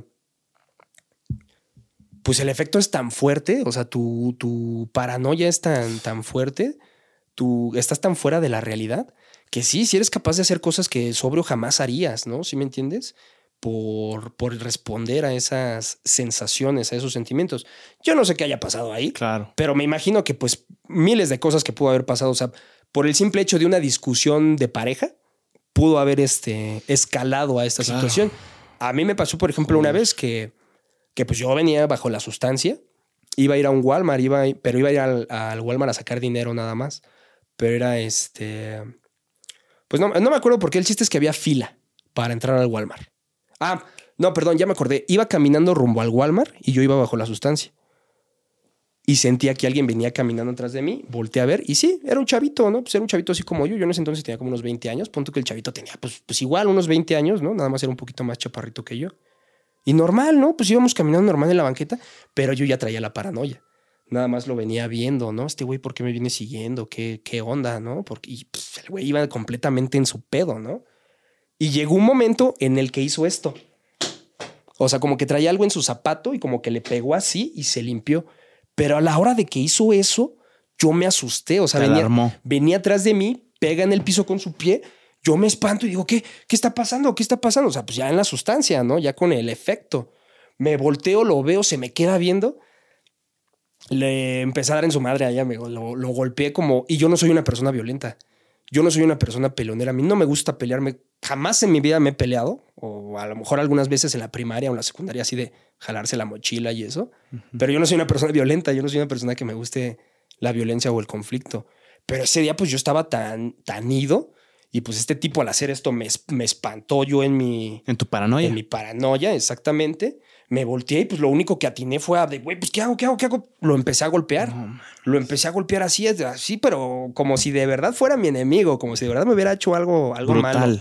Ya cuando todos empezaron a gritar ahí porque había la fila para entrar al Walmart, que empezaron a gritar, que, que, que, empezaron así a hacer mucho desmadre, fue cuando yo reaccioné y dije, güey, ¿qué hice? ¿Qué estoy haciendo? Vi que ya venían los vigilantes este, sobre mí y pues yo nada más me eché a correr. Me eché a correr y ya no me alcanzaron, pero no tienes una idea de cómo me sentí mal por esa situación, por lo que te digo, porque pues la verdad es que pues sí lo golpeé feo, sí lo golpeé fuerte y pues el tipo no me estaba haciendo nada, el tipo iba caminando normal. Por eso te entiendo, o sea, digo, sí te transforma esa cosa, o sea, sí te hace sentir cosas que no sientes normalmente y que sí te pueden escalar a, hacer algo que realmente no quieres. Una conciencia plena no es, porque no. Me dices que no hubieras hecho lo mismo si hubieras estado completamente sobrio. no, definitivamente y, lo que te decía, me, hace sentido el, el, hecho de que haces las cosas en, en esta intención de protegerte, ese delirio de persecución de sientes una amenaza y tú respondes a eso. no estoy justificando la acción, simplemente es intentar entender un poco esa mente, ¿no? Esa mente que no tiene sí, ¿qué es lo que pasa, esa voluntad completa o esa conciencia o está muy alarmado, se siente amenazado, eh, derivado de una sustancia eh, que, lo alteró de alguna forma. Eh, joder, ¿cuál deberá ser la sustancia más, más peligrosa en cuanto a este tipo de drogas, Julio? ¿Cuál dirías tú? Pues yo diría que el cristal, amigo. El cristal. El cristal hace te transforma mucho a las personas. Y te digo, yo lo he visto, lo vi en mí y lo vi en muchos amigos. Yo mi, mi colonia o mi barrio, por así decirlo, era un, pues un barrio de pura marihuana, donde la, los chavos fumábamos marihuana. No había piedrosos, no había monosos, así. Y de un de repente entró el cristal y se los acabó a todos, a todos. O sea, no hubo nadie que se salvara, que dijera, ah, no, yo no voy a probar eso porque no quiero, no. O sea, todos nos vimos enredados en eso algunos salimos, pero muchos otros se quedaron. Y te digo, yo vi el cambio, o sea, como de personas que lo tenían todo, que iban bien en la escuela, que tenían buena, buena vida, buena familia, o sea, lo terminaron tirando toda la basura por la sustancia. Y en cuestión de menos de un año, ¿eh? No creas que llevan 10, 15 años consumiendo. No, no, no. O sea, esta cosa te acaba rápido, rápido. En un, en un mes ya te chingó. Si te la consumes un mes diario, ya, ya, ya te chingó. Para toda la vida. Aunque la hayas dejado de consumir, ya estás, este, jodido para siempre. ¿A qué te refieres con chingarte? ¿Cómo te ves después de un mes? ¿Ya, ¿Ya no sales de esa o qué? Mm, lo que pasa es que te afecta físicamente mucho el cristal. Yo, por ejemplo, yo ya tengo muchos años que no lo consumo, pero aún así los dientes ya se me van a, se me van a terminar cayendo. O sea, mis, mis dientes ya están, este... Muy sensibles. Muy sensibles, ajá, muy lastimados por el cristal. Ya me dijo el dentista, güey, o sea, es que ya no hay forma en la cual tus dientes se salven lo mejor que te quedaría eh, a ti sería que ya te los tumbáramos todos y te pusiéramos una dentadura, porque eventualmente se te van a caer antes de los 40 años. Antes de los 40 años ya no, ya no vas a tener dientes así y ya no consumo nada. Pero pues de todos modos, el daño ya está hecho. Las drogas no hacen caricias. ¿Cuánto, tiempo consumiste eh, el cristal? Que fue la sustancia, me imagino, que te afectó la dentadura. Sí, fue la que me afectó más, este, la dentadura fue la que me afectó más. Pues no lo sé, yo creo que pues unos cuatro o cinco años sí me aventé, amigo. Sí, fue un rato. sí, sí, fue un rato, sí, fue un buen, un buen tiempo. De lo que más, pues, fue de la, de la weed, ¿no? De la marihuana. De la marihuana, pues sí, desde los 14, 15 años empecé a fumar y pues, hasta los 25, que ya fue que empecé a dejar las cosas, pues ya. Fue que lo dejé. ¿Las sustancias inyectadas son más peligrosas? Sí, sí, o sea, es que todo es este. Eh, en cuestión de potencia. Por ejemplo, la cocaína. La cocaína no te va a poner igual si, si la inhalas así la fumas. Si la fumas te va a afectar más, va a ser más rápido el efecto. No, a lo mejor no más duro, pero más rápido. Ya inyectada va a ser más rápido y va a ser más duro, porque pues ya es directo al torrente sanguíneo, o sea, te llega rápido al cerebro, al corazón, no sé a dónde tenga que llegar para que te haga el efecto. Te altera. Te altera más rápido. Entonces sí, sí se afecta, este, depende cómo la consumas. Se habla mucho de la heroína. Eh, ¿Llegaste a tener amigos o tú a consumir heroína? No, eso casi no se ve de este lado de, México. Ok. Mm, a lo mejor más allá en el norte sí. Pero no, aquí, este. Aquí en, pues, más, más céntrico, no. Es raro. O sea, sí, sí llegué a conocer a uno que otro que sí se. que sí la llegó a consumir. Pero así que digas realmente adictos a la heroína de este lado, no. Es complicado, es complicado verlo. Te digo, a lo mejor allá en el norte, en la frontera y todo eso, sí, pero. Es donde más hay. Pero aquí de este lado no. Es, es difícil. Yo realmente te digo, nada más a una persona conocí que sí. Este, a dos personas que sí las consumían o que las consumieron, pero así que digas adictos, adictos, heroinómanos, nada.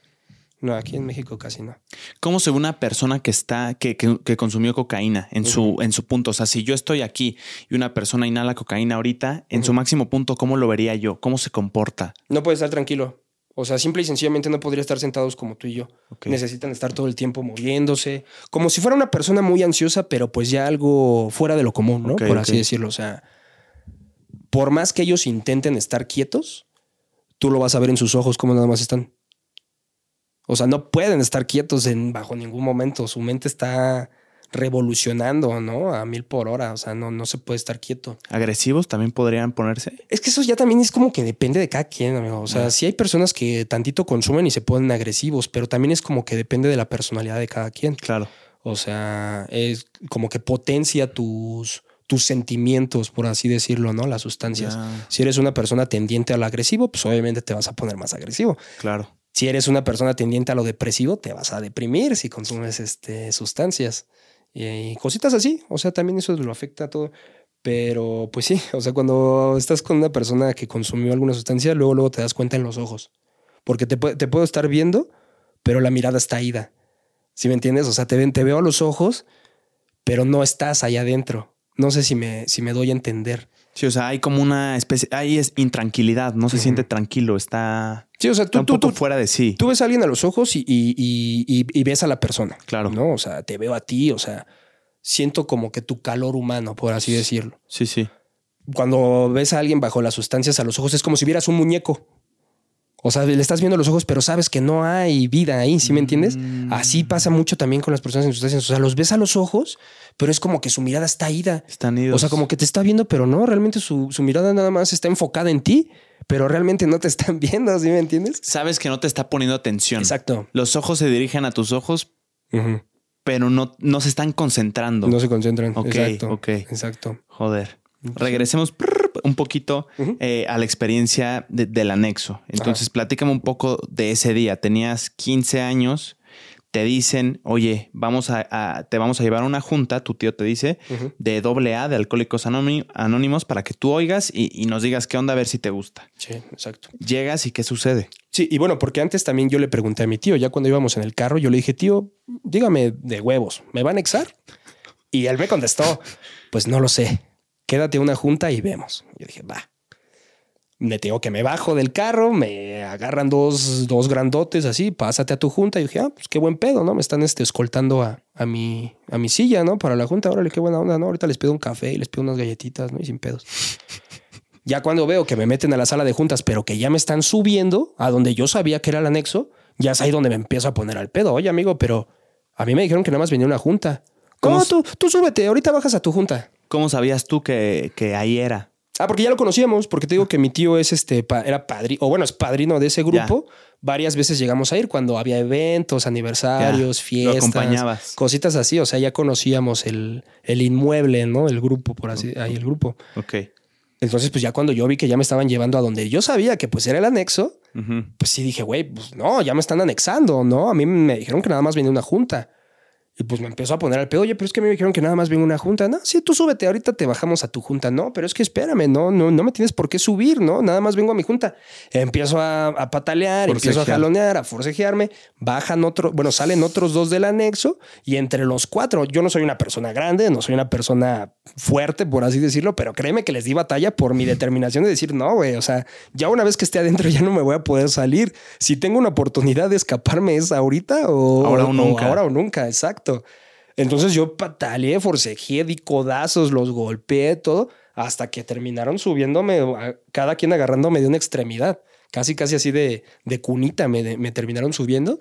Y toda la banda que ya estaba ya dentro del anexo, o sea, los internos, todos estaban de sí se puede, sí se puede, sí. Y terminaron llevándome a mí así, este. Echándote ánimo a ti. No, echándole ánimo a, ¿A los, ellos? a los Ay, que me querían de meter. Ajá.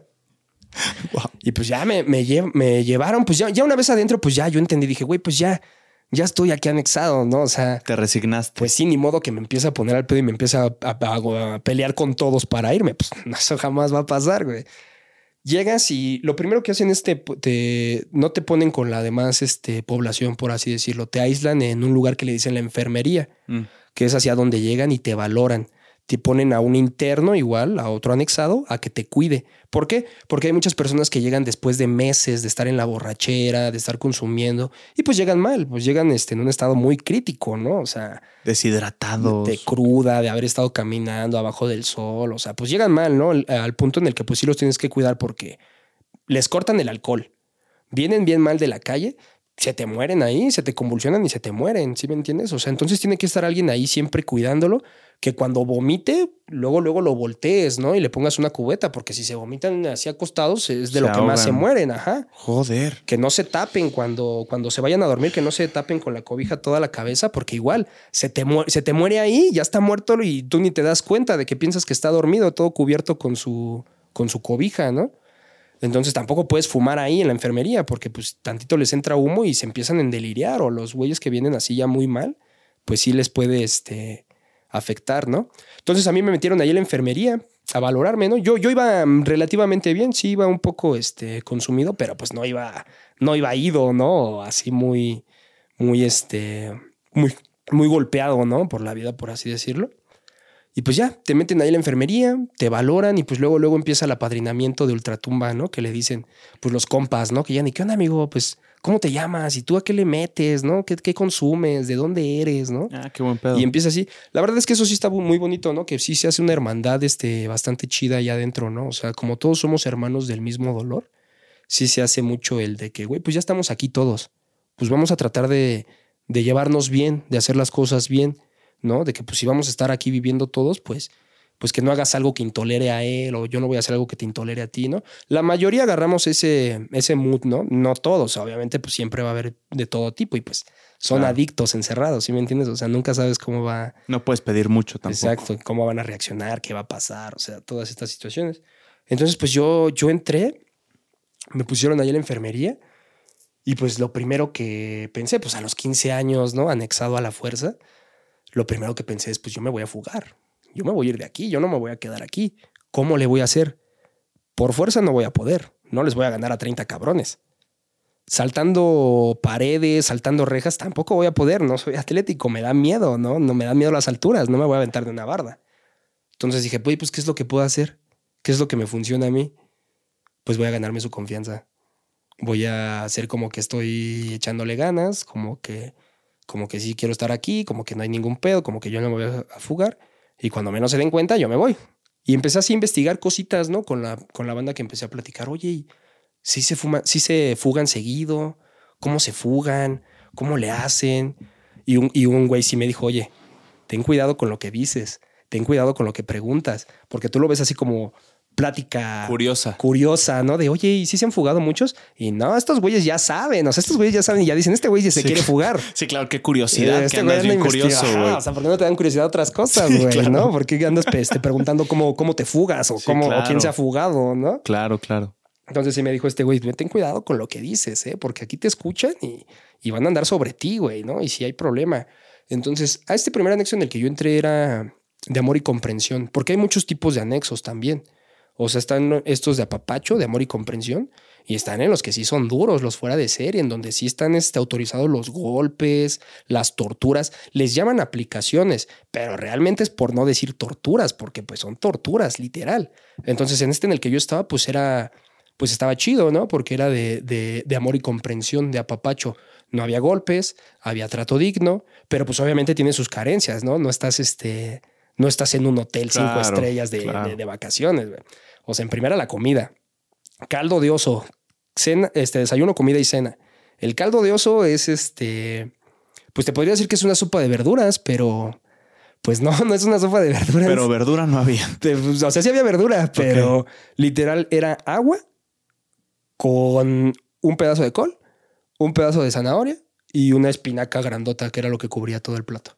Y ya. No creas que estaba caliente, no creas que tenía sal, no creas que tenía algún saborcito especial, así algo que le hayan dado un limoncito, un nor suiza. No, güey, literal era agua que pusieron a hervir, echaron la, la, verdura, la poquita verdura que hay. Y se enfrió. Y se enfrió y ahí está. y eso tienes que comerte este, todos los días en tu desayuno, en tu comida y en tu cena. ¿En las tres? En las tres. Lo mismo. Lo mismo. Lo mismo, amigo, sí y te dan este, dos tortillas nada más. Y ya, esa es tu comida. Y agua. Eso sí, agua puedes tomar la que, la que tú quieras. Obviamente, pues agua simple, ¿no? Entonces, este, pues digo, no era algo tan horrible como he escuchado en otros grupos que, que te dan de comer comida echada a perder o tortillas enlamadas, ¿no? También había escuchado una de que según te daban un bote de chiles y en ese bote de chiles tenías que hacer del 2, hacer del 1 y comer. Entonces ahí tú sabrás cómo lo mantenías este, Limpio. limpio. Ajá. Entonces digo, pues aquí estaba de amarajá, ¿no? Estaba de apapacho porque pues mínimo no, pues mínimo no te morías de hambre, ni tenías que este, comer tan antihigiénico, ¿no? Por así Claro. decirlo. Pero pues para un niño como yo que estaba acostumbrado a, a comerme mi huevito con salchicha todos los días, todos los días iba al pinche Kentucky, al McDonald's, al Burger King y así, pues no, para mí sí era como de, güey, pues no Esta mames, mamada, yo, no me voy a comer esto, están pendejos, pues que no saben quién soy yo, pues que saben de dónde vengo yo, o sea, yo como que con cómetelo tú, no, güey, ahí no es de que si quieres ¿Te o no ponías quieres, prepotente? Sí, un poquito, ¿no? Sí, al principio sí decía como de, güey, pues no mames. ¿no? Pues cómo me voy a comer esto. Pero pues te lo tenías que comer, amigo. No había de otra, ¿no? Eh, O te lo comías o te morías de hambre. Simple y sencillamente. Y. que te- que te- bueno, te quería platicar detallitos así de cómo es la vida en un grupo, ¿no? Porque te digo, o sea, ni es todo horror, pero pues obviamente tampoco no es todo apapacho. Por ejemplo, en este primero éramos treinta y, pues, treinta y tantas personas. 30 hombres, pon tú, y como 5, 8 mujeres. Eso también era lo chido de aquí, que pues no estaba tan, tan estricto. O sea, tú sí podías convivir con las mujeres, ¿no? Con otros, con tus compañeros, o sea, no había problema. Hay otros anexos en donde no, en donde no les puedes hablar a las mujeres, no las puedes ni voltear a ver siquiera a las mujeres. Así te la pongo. Si las volteas a ver es castigo, es aplicación, es este, no tortura de esta que te digo, güey. Tal vez por un peligro, ¿no? De que como no estás en tu. Sí. O sea, puedes ponerte agresivo Sí, quieras sí. hacer Por muchas cosas, bien feas. Sí, muchas cosas. Sí, justamente eso ¿verdad? también es una de que pues nunca sabes quién, quién está ahí Exacto, realmente exacto. contigo. Pues a final de cuentas, pues somos adictos, no somos este, no somos pastores de iglesia o algo así, no somos personas buenas o finísimas. Entonces nunca sabes cómo va a reaccionar alguien. Y aparte, pues justamente por eso de que pues no tengas la, la distracción. Aquí vienes a recuperarte, ¿no? Aquí vienes a Y ya aprender. está. No vienes a ver si encuentras a tu noviecita o a, A ver si una te gusta. O sea, en el. ¿Cuesta entrar en un anexo? ¿Cómo? O sea, ¿tus papás tuvieron que pagar para anexarte? No, no. De hecho, eso es lo. Ahorita ya cambió un poco la situación, pero, o sea, el. ¿Cómo se puede decir? O sea, la ideología como tal de AA es gratuito. Ok. O sea, la, la ayuda se le tiene que brindar a quien la solicite. No se te, ahí, al menos en este en el que yo estuve o en los que he estado, no se te cobraba nada. Les cobraban 100 pesos nada más de una consulta médica porque había que pagarle al doctor y unas vitaminas. O sea, esos 100 pesos incluía tu consulta médica y cinco inyecciones de, de Bedoyecta que te ponían, de vitamina B12. ¿Es gubernamental doble A? No, ¿O es una no, institución no, para privada? nada, para nada. No, no, no, no tiene ningún nexo con ningún partido político, con gobierno, con, o sea, nada. ¿Quién lo, Literal, ¿Quién lo financia o Los financia? mismos padrinos, los mismos, las mismas personas de los grupos. Haz de cuenta, tú y yo somos alcohólicos, tenemos un problema, queremos ayudar a alguien, vamos a hacer un grupo y empezamos aquí con este cuarto. Vamos a poner unas sillas, vamos a poner unos letreros y quien quiera venir a compartir, quien quiera venir es bienvenido. Así inician los grupos, amigo. Así, literal, en un cuarto, un par de sillas, una hojita a lo mejor donde venga el enunciado de AA para darle la validez que es y ya. ¿Y hacen eventos o así para poder pagar las comidas de todos los, de todos los que están dentro y, y todo eso? ¿O cómo es que Bueno, recaudan dinero? En este en el que yo estuve funcionaba de esta manera. Era un, es un grupo grande, de, te digo, o sea, de más de 40 personas este, externas y padrinos que iban. Ok. Los sábados se hace una junta que le llaman la junta de trabajo, en el cual ya todos los padrinos y los externos que ya llevan tiempo, o sea, que ya son, que llevan yendo a sus juntas ya pues un año, dos años, Ok. desembolsan, desembolsan dinero, no sé, 400, 500 pesos cada dos semanas, pon tú, para mantener el grupo. Porque imagínate, somos 30 anexados en esa vez, para darles de comer, para que tengan, porque sí teníamos nuestras cositas así, por ejemplo, que te dan un jabón, que te dan un zacate, que te dan un cepillo de dientes, que te dan un rastrillo, cosas así. Todo eso lo pagan los padrinos. O sea, AA se mantiene con sus propias contribuciones Wow, yo no, aceptan, eso. no aceptan dinero ni de partidos políticos, ni de publicidad, ni de empresas privadas, o sea, nada, nada, nada, nada. ¿Ni de do- donadores particulares? No, tampoco. ¿Tampoco? ¿Tampoco? está permitido eso. No. O sea, si yo llego y digo, oye, Me contaron una historia de alguien que le ayudó Mm. mucho a estar aquí. Quiero donar. No, no te lo aceptan. Wow. No te lo aceptan porque se puede prestar a de que, ah, yo ya doné, no sé, doné 100 mil pesos. Quiero que, que pongan JP Martínez, ¿no? En, afuera del grupo. ¿Sí me entiendes? O sea, se O sea, presta así como a eso, a, de que, a mm. condicionarlo, ¿no? Entonces, por eso, para no entrar en controversias y que los grupos de AA no se envicien Sean puros. ajá, con otras personas que no tienen nada que ver con la enfermedad, mejor lo mantienen así. Por eso es Alcohólicos Wow. Anónimos. O sea, es un grupo cerrado. O sea, es la mafia más grande del mundo, le llaman. Doble A se mantiene así a sí mismo solo, entre sus propios este, militantes, por así decirlo, los padrinos. O sea, todos, cada quien ve por su grupo. Wow. Qué interesante. ¿Te acuerdas eh, de alguna anécdota que te haya impactado, que te hayan contado cuando estuviste ahí en el anexo? Sí, pues me encañonaron con una pistola ahí en el anexo. Estuvo, estuvo gruesa esa porque yo ya era servidor ahí. Haz de cuenta que los servidores son personas que ponen de encargados ahí para que cuiden a los anexados. Pero también son anexados, pero son anexados de confianza, que tú sabes que no se va a escapar, que tú sabes que no va a ser desmadres, o sea, que sí le importa la recuperación, ¿no? Que Ya. sí está... Ya lo demostró. Ajá, ya está, está ahí por su propia voluntad, se quiere quedar, quiere aprender, quiere ser parte de Doble. Ujú. Ahí lo vamos a hacer. El, el primero es el que el jefe de todo el grupo, ¿no? El que recibe a la, a la gente nueva, ve todos los temas administrativos. El segundo es el que ve la cocina, el que se encarga de que la cocina esté en orden, de darle de comer a toda la banda, de que siempre haya abasto para que coman todos, que no haya problema. El tercero es el que se encarga de la disciplina, el que ya se mete directamente con, con la población, el que ya anda viendo que no se peleen o que si se pelean que lo arreglen, ¿sí me entiendes? Cositas así Ok. y tiene a su, a su ayudante, ¿no? Que el que le dicen el punto de apoyo, que pues es nada más así el achichincle del, del tercero, el que reparte las escobas, el que reparte el pino, el cloro, ¿no? Para hacer los servicios allá adentro. Ustedes limpian los internos. Sí, exacto. Es parte también de la recuperación, es el servicio. O sea, sí es muy importante también. No es nada más limpiar por mantener limpio este, el, el anexo, sino que también es parte de la recuperación. O sea, el que te aprendas a ser útil. El que si vas a estar viviendo, comiendo y durmiendo aquí, que, que aprendas a que tienes que este, trabajar tu, pues, tu lugar, ¿no? En Para donde estás. merecerlo. Exactamente. Ok. Entonces, eh, a mí, pues yo esa vez yo ya era, yo ya era servidor, era punto de apoyo, era el achichincle del tercero. Entonces, los servidores, haz de cuenta que cuando estás anexado son juntas todo el día. Literal, te despiertas a las 6 de la mañana a hacer tu servicio, te pones, no sé, a lavar el baño, a lavar los trastes, lo que te haya tocado, te puedes ir a dormir otro ratito si terminas temprano, a las 8 bajas a tu primer junta. Y de ahí hasta las 11 son puras juntas, juntas de hora y media, media hora de descanso. Otra hora y media de junta, media hora de descanso. Luego ya de 2 a 4 comes y ya empiezan las juntas de, de los padrinos, ¿no? Que ya vienen de afuera. ¿Juntas a qué te refieres? A, a, ¿Juntas de doble A? a personas que se abren, o sea, que cuentan cómo van, cómo se van sintiendo y todo eso. Sí, exacto. Haz de cuenta que el, el estar anexado ahí, este, eh, son juntas todo el día de internos. O sea, teníamos seis juntas todo, todos los días, seis juntas. Las cuatro primeras juntas eran nada más entre nosotros, entre los anexados. No, igual, lo mismo. Te subes a la tribuna, cuentas tu fondo de sufrimiento y ya. Y ya este, las últimas dos juntas ya eran con padrinos. Ya venían de afuera los padrinos, los externos, ya se hacía más grande, pues se ponían más chidas, ¿no? Las juntas, la neta. Y este, entonces los servidores teníamos derecho a saltarnos una junta, una junta al día, para bañarnos, para arreglar las cosas que se necesitan ahí, porque pues de cierta manera sí teníamos más responsabilidades, Un ¿no? pequeño premio. Que los internos. Sí, exactamente, exactamente, como un pequeño premio. Entonces, en una de esas que yo estaba, que los servidores estábamos descansando, los internos estaban en junta, estaban en su junta normal. Y el que el primero, el que mueve el anexo, por así decirlo, se metió a bañar y me dijo, oye Julio, ellos era yo el punto de apoyo, ¿no? Me decían el apoyo, oye apoyo, ya va, ya va a venir la basura, ve a prepararla allá abajo y ya deja la lista en los botes para que ya cuando lleguen ya nada más la, recojan. No, pues, no hay problema, ¿no?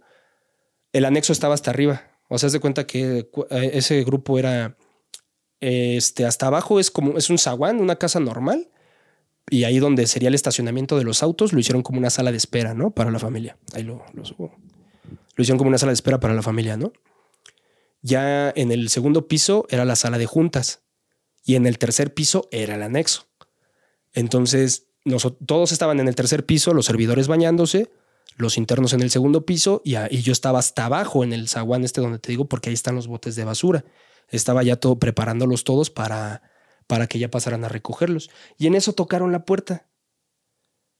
A mí pues se me hizo algo normal, pues mucha gente va a tocar la puerta para ir a pedir informes o inclusive pensé que era el mismo de la basura, ¿no? Que ya venía por, por los botes, porque luego había un chavito que venía a ayudarnos a sacarlos y todo el pedo. Ok. Entonces ya yo cuando, cuando grité quién, se escuchó la voz de una mujer, así una voz muy dulce, este, yo amigo, este, nada más vengo a pedir informes. Ah, ok, ¿no? dije, pues, pues, yo se los puedo dar, ¿no? Sí estoy este, autorizado y sí estoy calificado y pues sí le puedo dar los informes sin ningún problema, ¿no? La, la, la puerta tiene llaves, ¿no? Entonces agarré las llaves, le di vuelta a la llave, abrí tantito y así como abrí sentí como me la empujaron, ¡fam! Pero me la empujaron de tal manera que yo me pegué así con la Ah, puerta en la cara. putazo.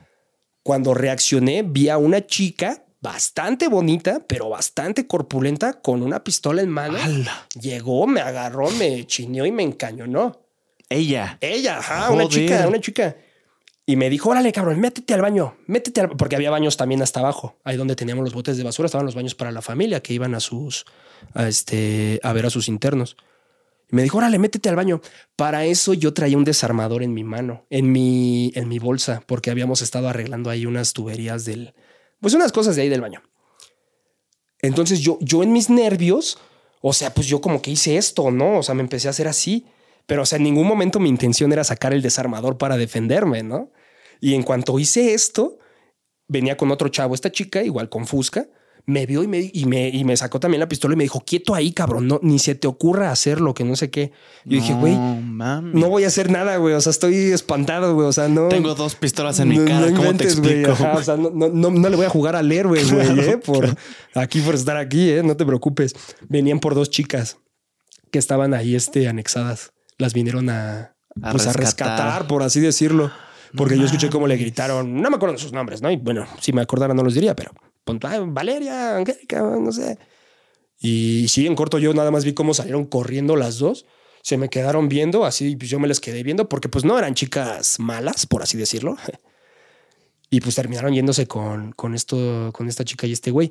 Eh, aquí la situación es que Se escaparon. se Bueno, escaparon. Bueno, las fueron a, las escaparon. las escaparon, las fueron a ayudar a fugarse. Aquí la situación fue que había tres chicas esa, esa vez ahí anexadas. Y este, bueno, había más chicas, pero había un grupito de tres que se hicieron ahí amigas. Pero una de ellas, de ese grupito, era novia de esta chica que te digo que me encañonó. Eran, eran este, lesbianas, era su novia. Pero esta chica que me encañonó era hija del mero, mero pesado de esa colonia en donde estaba el anexo. O sea, del mero, mero que, revendí, que revendía este, la, las sustancias. Entonces esta chica estaba ahí anexada con estas, con estas otras dos niñas. La saca, la fue, la fue a sacar su familia regresa con esta chica y pues les ha de haber dicho, oye, pues me, hice de dos amiguitas allá adentro, pues vamos por ellas, ¿no? Vamos a sacarlas porque pues la neta están ahí anexadas y pues sí está feo, pues eran unas quinceañeras, pues imagínate para unas niñas de 15 años estar ahí. Y las fueron a sacar así a punta de pistola. Te digo, a mí me encañonaron, les gritaron, o sea, les dijeron de cosas ahí los internos de cámara y todos, este, agáchense y nadie voltee, ¿no? Y ahorita nos vamos a ir. No quiero ver a nadie asomado en las ventanas porque si no, aquí empiezo a balasear el, el grupo. Y se las llevaron. Y, se- y todos los servidores arriba, o sea, todo el pedo me tocó nada más a mí. El encañonado fuiste Sí, tú. o nada sea, más. y, yo ni siquiera tenía que hacerlo porque te digo, ibas a sacar la basura. iba a sacar la basura, amigo. El encargado de hacer eso es el primero. O sea, a mí porque me daban la confianza de que sabían que pues no me iba a fugar. Pero pues nada mames, yo dije, güey, esto no me tocaba a mí. Esto no me- Premio me o tuvo castigo, mi Julio. ¿Qué pasará ahí? Pues no lo sé, amigo. El chiste es que, pues ya yo subí, ¿no? Al, al anexo y ya les dije a los servidores, güey, ¿qué pedo? ¿No escucharon el, el, el golpazo que se escuchó cuando le pegaron a la, a la puerta? Y ya pues todos me dijeron, pues sí, pero pues ¿y qué, no? ¿Qué? Pues ¿qué pasó o qué? Y pues ya les platiqué, güey. eh, Acaban de venir por, por esta chica y esta chica me encañonaron, me encañonaron a mí, se fueron. Ah, porque aparte me dejaron encerrado en el baño. Me quitaron las llaves, se fueron, le cerraron y aventaron las llaves otra vez este, al, al zaguán. Entonces ya pues uno de los que estaban en junta bajó, pues ya me abrió a mí. Antes no se fugó porque se pudieron haber fugado todos. Claro. Literal se pudieron haber ido todos ahí si, si hubieran querido. Pero pues no se fueron, no sé, pues no sé qué, qué pasó, pues no quisieron. Y ya este, ya pues yo fui con los servidores de, güey, me acaban de encañonar, acaba de pasar esto, esto en un lapso de 5 o 10 minutos. Y ustedes ni en cuenta, güey, ustedes ni siquiera se dieron cuenta y ya se llevaron a dos morras, ¿eh? se acaban de llevar a dos morros ahorita. Se nos va a hacer un pedo al rato porque pues imagínate, o sea, la familia firma responsivas, ¿no? O sea, los grupos te van a firmar responsivas de que van a tener ahí a tu, pues a tu familiar. Y pues tú estás haciéndote cargo de ese familiar y que vengan dos güeyes así de la nada a sacar a dos quinceañeras, ni siquiera a dos adultos, a dos señores, a dos niñas Dos de niñas, 15 literal. años. No manches, o sea, sí es un desmadre horrible porque ese mismo día en la, en la tarde llegó su familia de esta, bueno, llegó la familia de una de estas niñas, pero llegó así a hacerla de a peda, que no, que dónde está mi hija, que no sé qué, que, que yo también traigo gente y también traía güeyes que según estaban armados y, Ay, y voy a venir aquí a hacer un desmadre. O sea, el chiste es que ese día ya hasta se iba a cerrar el grupo. Iban a dejar ir a todos los internos porque sí tenían miedo, ¿no? De que si fuera a pasar De este, tanta amenaza, güey. algo más grave. Ajá. Y pues es en una colonia que pues la neta sí tiene fama de, de que pues sí pueden pasar las cosas, Estaba ¿no? pesadona. De que si te amenazan, sí, sí puede llegar a pasar. Entonces, resultó que la chica llegó ese día en la noche. Una de las que, de las que se llevaron, regresó en la noche. No, es que discúlpenme, yo no me quería fugar, pero pues vi la situación y vi a mis amigas y pues no la pensé. y Sí, que claro. No sé qué. Pero yo sí quiero regresar, a mí sí me importa. El problema fue que, que le dijo a su mamá que según allá adentro la- le, le pegaban y la violaban y no sé qué. Ahí en el anexo. Ajá, cosa que No no, era cierto. Pero pues sí, luego llegas con tu familia y, oye, es que me fugué porque, porque me maltrataban allá Claro, adentro para, para, justificar, güey. Y que te digan, ah, bueno, qué bueno que ya estás Qué fuera. bueno que te fugaste, ¿no? Al contrario, claro. ¿cómo no te fugaste antes? Sí, claro, güey. Y fue así de que. Y, y- y- y la señora estaba diciendo eso. Cuando la señora, la mamá de esta niña, la vino a hacer de a pedo, andaba diciendo, no, que dónde está mi hija, que, que me habló por teléfono, que, que este, le pegaban aquí, que no sé qué, que la chingada. Y luego la niña regresa a sus juntas normal. Ay, no, es que discúlpenme. Este, sí quiero la ayuda y que no sé qué. No, pues No todos los padrinos la reventaron. Eso también se aplica, ¿no? De que suben a la tribuna a reventarte, a decirte tus cosas. No, pinche chamaca, vales para pura madre, que no sé qué es la terapia carroñera. Como un ¿no? roast. Le dicen, ándale. Pero funciona porque pues te dicen tus cosas, tus verdades que no te gustan, que nunca te las habían dicho así directamente enfrente de todos. Y dices, ay, cabrón, pues ahora sí, Ya no me escapo, pues, güey. sí me lastimó, sí me dolió esto que me dijiste, güey. Eso No, ya estuvo de más. Y a ellas les fue bien. Hubiera sido un hombre en el que, se- el que se hubiera escapado, es golpiza. O sea, es golpiza directa. Ahí sí es golpiza. En, ese, en este grupo, o en la mayoría de los grupos que son este de amor y comprensión, obviamente bajo la autonomía que tienen o las reglas que tienen, trato digno. Claro. No hay golpizas, no hay maltratos, no hay humillaciones, no hay torturas.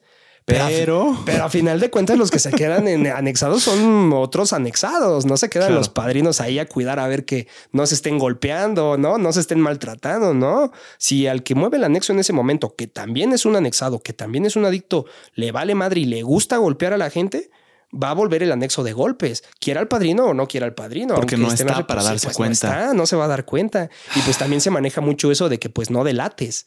No es te vayas Sí, de no chiva, porque snitch. si no, te va a ir peor. Ajá, exactamente. Claro, güey. Tienen sus códigos internos, chance no, no escritos, pero ahí los Sí, tienen. ajá, el este, código, pues, pues como en cualquier, eh, como en la calle o como en la cárcel, ¿no? Sí, el sí. código ya sabes. Que no está del escrito, pero barrio. te lo sabes. Te lo sabes, Claro. exactamente. ¿Qué fue lo más triste que te tocó ver dentro del anexo, Julio? Híjole, es un chingo de cosas, amigo. Es que sí es algo que más que nada es- son experiencias tristes ahí, bro, porque pues convives con la gente todos los días. Quieras que no, pues vives con ellos y pues te encariñas, ¿no? A lo mejor no, no vamos a ser amigos saliendo, pero pues quieras que no, pues si te encariñas, ¿no? De estar durmiendo, comiendo Está con en la misma situación, güey. Pero pues gente que, o sea, desde los que fallecieron allá adentro, por ejemplo, esta historia que te había platicado de, del Yepeto, ¿no? Que le decían el Yepeto. Un señor que pues tenía alrededor de unos cuarenta y tantos años, porque me, me acuerdo que me dijo un padrino, pero ya se veía viejito, ya se veía 70, 80 años de lo golpeado que estaba, de lo golpeado, golpeado que estaba. Por eso le decían el Yepeto, porque parecía viejito, pero realmente no estaba tan viejito.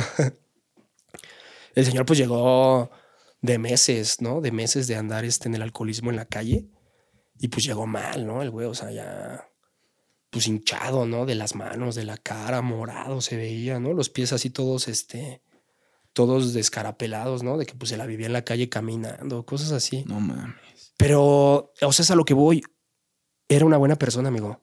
Yo platiqué con él. O sea, era una persona completamente de su familia, trabajadora, alcohólico. Él era alcohólico, alcohólico.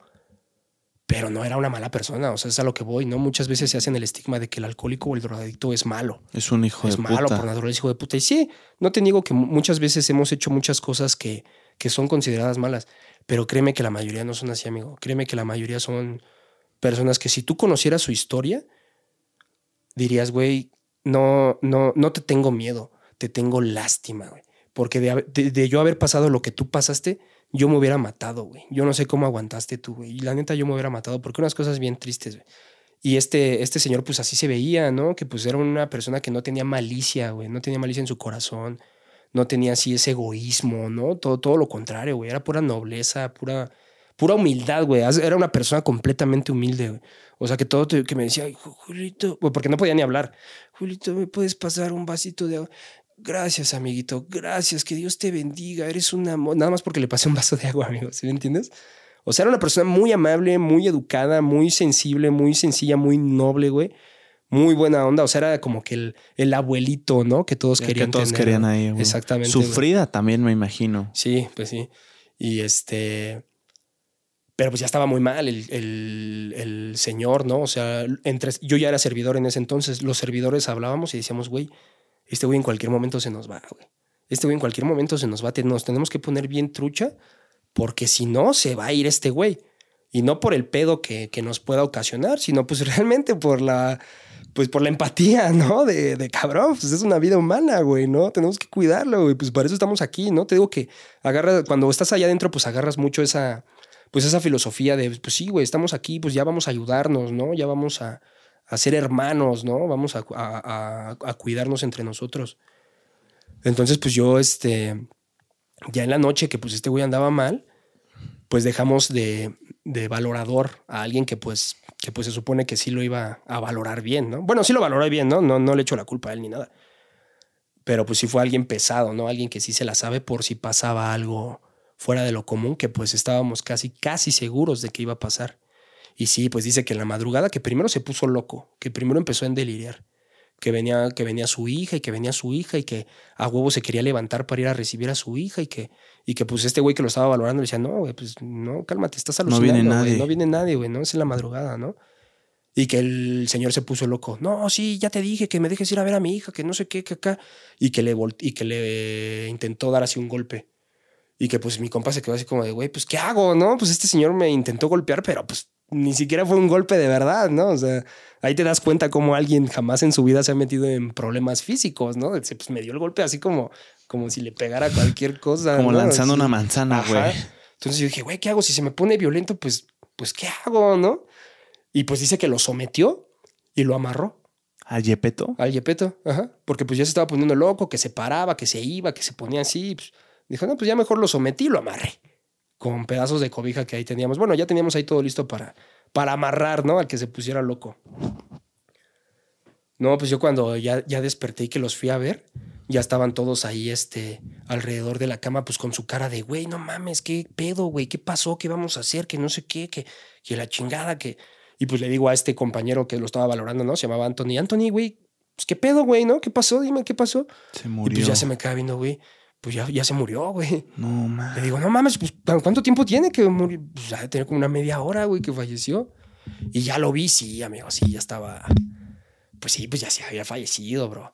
La verdad es que yo sentí, pues sentí feo, ¿no? Obviamente, pues sientes mal, pues de ver a una persona muerta. Y, y yo no conocía su vida, porque pues no alcanzó él a platicar este, sus experiencias en tribuna, ni alcanzamos a platicar tanto. Joder. Pero definitivamente me di cuenta de que era una persona que, pues, pues no se la debía a nadie, ¿no? De eso estoy seguro, de que no se la debía a nadie. Que fue víctima más que victimaria. Exactamente, amigo. Y que se vaya por una situación así, pues dejó, dejó familia, dejó hijas, dejó a su esposa, a su mamá. Y, y dices, güey, o sea, por algo como el alcohol. O sea, pues qué triste, ¿no? O sea, fue algo así muy, muy triste es, esa, pues esa pérdida, ¿no? Porque o sea, no, te digo, no, no, yo no, no, lo conocí mucho, no fuimos íntimos. O sea, pero digo, güey, o sea, ¿cuántos no se van así? Él tuvo la fortuna de llegar aquí e irse aquí con todos nosotros. De cierta manera, pues su último día o sus últimos dos días que estuvo aquí, pues, pues tuvo pues cierto calor humano, por así decirlo, ¿no? O sea, rodeado de gente que... que lo comprendía, que le entendía, que platicamos, que nos platicó, o sea, que que aquí sabía que estaba en un lugar seguro, en donde no le íbamos a hacer daño, en donde al contrario le íbamos a querer ayudar. Y que se, haya ido, pues bueno, pues Dios así lo quiso. Pero ¿cuántos no se van allá afuera de, de la misma manera y completamente solos? ¿Sí me entiendes? O sea, es ahí donde te pones a reflexionar eso de, güey, a cualquiera de nosotros nos pudo haber pasado, ¿no? O sea, a cualquiera de nosotros, o sea, él pudo haber sido tu papá, pudo haber sido tu hermano, pudo haber sido tu tío, pudiste haber sido tú mismo, güey. O sea, esto es algo fuerte, esto es algo feo. El alcoholismo, la drogación es algo feo. O sea, que te mueras luego hasta muchas veces es algo bueno, porque ya dejas de hacer sufrir, ya dejas de sufrir tú, dejas de hacer sufrir a los demás, porque te digo, o sea, tú este afectas 15 kilómetros a la redonda, o sea, sufres tú, haces sufrir a tu familia, a tus seres queridos, a todos. Muchas veces cuando un drogadicto, un alcohólico fallece, hasta la familia descansa de decir, güey, pues ya mínimo ya no vamos a aguantar a este cabrón, ¿no? claro, sin, tanto problema. Güey, ¿a qué punto llegamos, no? Así, ¿a qué punto llegamos en el cual pues ya todos nos vomitan que ya es mejor que... A mí mi mamá me lo llegó a decir muchas veces, prefiero verte muerto a verte drogado, prefiero verte muerto, o sea, porque pues estando así drogado, pues nada más das puras penas, güey. Y pues, situaciones así, amigo. ¿Cómo murió Yepeto? No sé cuál fue exactamente el, el, ¿cómo se llama? Pues la causa de muerte. Solo sé que estaba mal del páncreas. Que ya estaba mal del páncreas. Eso sí me acuerdo mucho que se tocaba mucho y que le dolía, decía. O sea, que sentía que se le iba a reventar. Creo que fue algo así con eso de, del páncreas. O sea, nadie lo mató ni, No, no, no, no, para nada, para nada, no. El, el, chico pues falleció así, bueno, el señor falleció así, este, pues no sé si se le llama de causa natural, o sea, pero del alcoholismo. O sea, te digo, nosotros ya sabíamos que, que ya estaban que ya estaba en peligro, ajá. O sea, que si no nos poníamos chido, o sea, porque también funciona así. O sea, tú llevas un mes bebiendo todos los días alcohol, te la cortan de repente, te puedes morir. O sea, de la cruda que te da, te puedes morir, porque pues no sé qué pasa en tu cuerpo. Pero... Te da abstinencia, ¿no? Tengo entendido. Exactamente. Y te puedes morir de eso. Hay gente que se muere de eso. Entonces, pues a este güey ya lo, pues los servidores que estaban de primero y segundo eran personas que ya también ya llevaban un montón de anexos, que pues ya habían visto un montón de cosas, que pues ya sabían, pues ellos fueron los que dijeron, sabes que este güey está a punto de quedarse. Si no lo tratamos, se nos va a quedar. Y pues, pues tampoco no somos doctores, amigo, ¿no? Tampoco no somos expertos en esto, pues, pues lamentablemente pues falleció el señor. Y pues sí fue un luto bastante fuerte pues para todos, porque pues lo vivimos ahí en carne propia, yo al menos en mi, en mi en lo personal jamás había visto morir a una persona o jamás había visto una persona pues así recién muerta. Claro. Y pues es algo que te impacta, ¿no? De que dices, güey, pues qué pedo, ¿no? No pues sí te pone triste, sí te pone pues mal, ¿no? Mal, en una situación bastante complicada, amigo. ¿En qué pensabas cuando viste a Yepeto? Mucho en su familia. O sea, fue lo principal, ¿no? O sea, porque dije, güey, o sea, esta, esta, los que estamos aquí es por algo. Los que estamos aquí anexados es porque todavía hay alguien allá afuera que se preocupa por nosotros. Porque eso es lo que yo he visto, ¿no? O sea, muchos reniegan de estar anexado. Yo digo, güey, dale gracias a Dios, güey, que estás aquí y que no estás allá afuera en la calle, no importándole a nadie. Porque es más feo eso, güey, que no, que no le importes a nadie, que ya digan, ah, pues ya que se drogue y que se muera y que haga lo que quiera. Que hay muchos que están ahí en la calle. Hay muchos que están ahí, así, exactamente. Tú todavía tienes a tu mamá, a tu papá, a tu hermano, a tu tío, quien sea, quien te haya traído, que se haya preocupado por ti, todavía hay una persona que te ama que le importas. que le importas y te quiere ver bien. Eso es lo importante. O sea, y todos por eso estamos aquí. Entonces, pues de pensar de Yepeto, pues, pues su familia lo trajo, tiene a sus hijas, tiene a su hermana, o sea, pues eso es complicado eso. Uno como quiera, pues va, ¿no? Dices, ah, pues que me muera yo, pues me vale madre, ¿no? De todos modos valgo madre, soy un drogadicto, soy un alcohólico, ¿no? Pero pues a la familia que dejo ahí, la familia con la esperanza de que yo me recupere y de que me vuelva una persona, pues, este, productiva, una buena persona en la sociedad, pues ya les maté sus ilusiones ahorita ya que me voy. Cuando alguien muere en el anexo, ¿quién da la noticia?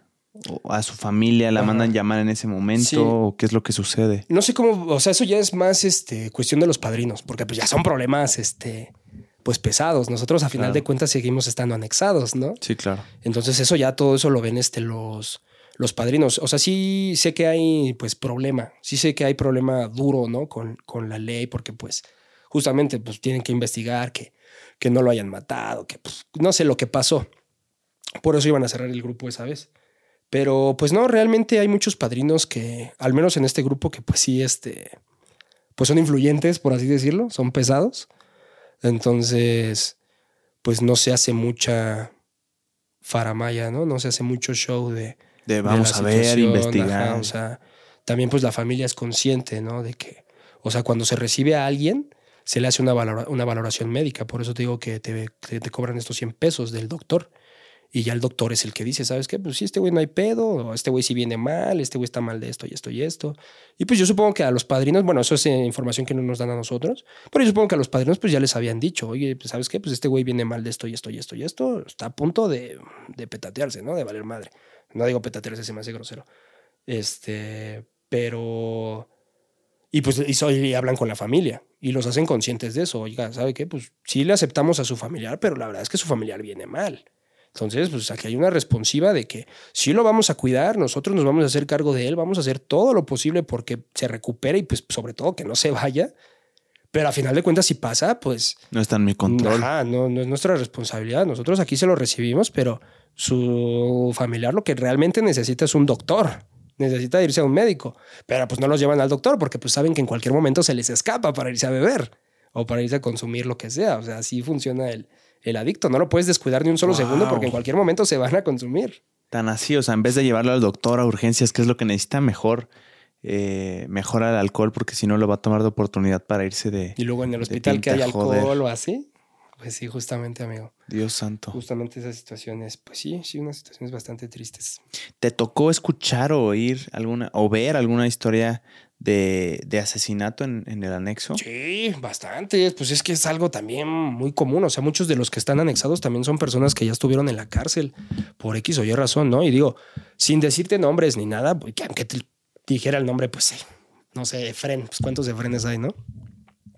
Lo que quiero dejar en claro así para tu público y para ti es que se habla mucho sobre de que si platicas las cosas, el historial de otra persona es muerte espiritual. Y sí, no se debe de hacer, ¿no? O sea, si tú me platicas en confianza, oye, güey, pues la neta yo maté a un güey, y yo voy y lo platico, pues no se me hace correcto. Pero bueno, no conocen a esta persona, ¿no? Y pues, podría ser cualquier persona. Pero sí, pues de un padrino justamente en este que estuve que igual a los 13, 14 años ya había matado a cuatro güeyes porque pues dice que andaba en el desmadre, o sea que su familia se, se dedicaba a, vender drogas. Andaban, este, su familia pues era la maña. Y, él en la primaria, a los 10 años, ya le decían que se llevara este, bolsas de marihuana para que las vendiera ahí en su, en su escuela, en su primaria. Imagínate a qué primaria iba, ¿no? Bueno, en qué extracto social estaba. Para que haya clientes de marihuana a los 10 años. a los 10 años, exactamente. Entonces, pues este güey pues dice que desde morro era una persona pues así conflictiva, ¿no? De esos peleoneros, ¿no? De esos que nada más andan con la banda en la esquina y que se quieren ir a pelear con otros güeyes de otras colonias y cosas así, ¿no? Un güey completamente barrio. Y que pues ya cuando tenía 12, 13 años le gustaba meterse chochos, el ribotril, el clonazepam, el diazepam, todos estos. Y pues dice que para él era muy normal irse a las fiestas bien enchochado y bien alcoholizado. Y tenía 13, 14 años. Y pues dice que en una fiesta que fueron, pues iba bien chocho, ¿no? Iba bien, este, bien alcoholizado y bien chocho y que pues unos güeyes se las empezaron a hacer de a pedo, ¿no? Que pues tú, que pues nada más por ser del barrio de allá y yo soy del barrio de acá y que no sé qué. Y que pues este güey sacó su filero y fum, fum, fum, fum, fum, se empezó a filetear a todos los que se le pusieron enfrente. Ya que pues al otro día que pues igual no se acordaba de lo que había pasado, que lo fueron a buscar los policías hasta su casa, que lo sacaron, que lo llevaron, lo presentaron allá al MP y que le enseñaron las fotos, que le dijeron, ahí está, este, este, este y este y este, ya se fueron ya te los quebraste. Y este está este, a punto de. Entonces vas para adentro por homicidio. Y, se fue, se fue al, al, al, tutelar por este por homicidio. Él lo platicaba en su tribuna, ¿no? Te digo, o sea, y lo cuento con todo respeto, ¿no? Sin, sin querer este balconearnos ni nada, ¿no? Pero él lo platica que pues todavía en ese tiempo estaba la forma de que independientemente de hayas hecho lo que hayas hecho, a los 18 te dejaban ir. Y sí, él creo que, o no me acuerdo si cumplió los 18 cumplió creo 3, 4 años y se fue, salió. O sea, no se quedó toda su vida en la cárcel y mató a cuatro personas. Porque era menor cuando Porque era menor de edad, exactamente.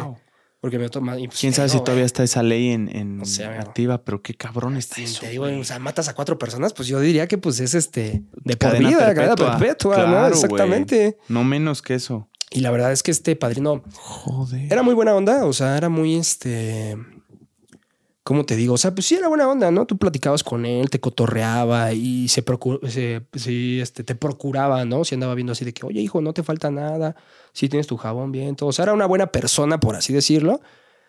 Pero tú lo veías, le veías su cara y sí se le veía la muerte en los ojos, amigo, ¿no? No sé si explicarlo, pero no sé si has visto a esas personas, o sea, que tienen sus ojos muy profundos, sí. muy ojerosos, muy oscuros y que tú los ves y que no, pues ves pura obscuridad, ¿no? Que guardan Este, cosas ahí. Sí, o sea, que sabes que dices, este güey algo, algo trae ahí adentro que no, que no es este bueno, ¿no? Que no es de la buena vibra, ¿no? Que no es de Dios, güey, que la neta ya trae algo ahí. Así se veía este, te digo, o sea, en sus acciones muy buena onda y todo, pero tú lo veías y su cara se le veía de, de muerte, Malo. así, malo, acá, maldito, ¿no? Y, y luego creía en la Santa Muerte y todo esto. Pues sí, sí decías, no, güey, pues sí, sí te creo que hayas matado a, a cuatro güeyes, ¿no? A- hasta más, no sé. Pero sí, amigo. Y pues de ahí en el anexo, gente que también se suicida. Una vez este, se suicidó. Bueno, esa no me, no me tocó a mí. Cuando yo llegué al anexo la tercera o cuarta vez, no me acuerdo, este, me habían platicado que tenía como dos semanas que se había suicidado una señora, que se había ahorcado ahí en el pasillo. Había un pasillito que había de la sala común para llegar a la cocina. Y el pasillo estaba así como que hecho de láminas, ¿no? Con tubos así de fierro. O sea, pues, estaba mal construido, por así decirlo. Y que de ahí se atravesó una, una- un este pedazo de cobija y se ahorcó. Una señora ya, pues que ya mayor. Yo te digo, yo no la conocí, yo no la vi. Ya no me tocó yo estando ahí, pero sí que se, que se ahorcó allá adentro. ¿Cómo, ves esa? Qué, qué impactante, güey. Sí, viejo. No, o sea, no me imagino para las personas cercanas a ellas, pero también las personas que ven eso, güey. ¿Cómo, cómo te puede impactar ver, ver una imagen así o que te cuenten cosas y tenerlo tan cercano de, de personas que están en el contexto en el que tú estás, eh, o sea, en el mismo lugar, güey, verlo tan cercano. ¿Qué, qué te hacía pensar cuando te contaban eso, güey? ¿Te, te daba miedo de que tú Sí. estabas tan cercano a, una, a esa posibilidad o...? Sí. Sobre todo porque pues yo venía de un mundo completamente diferente, ¿no? O, yo lo quiero ver así.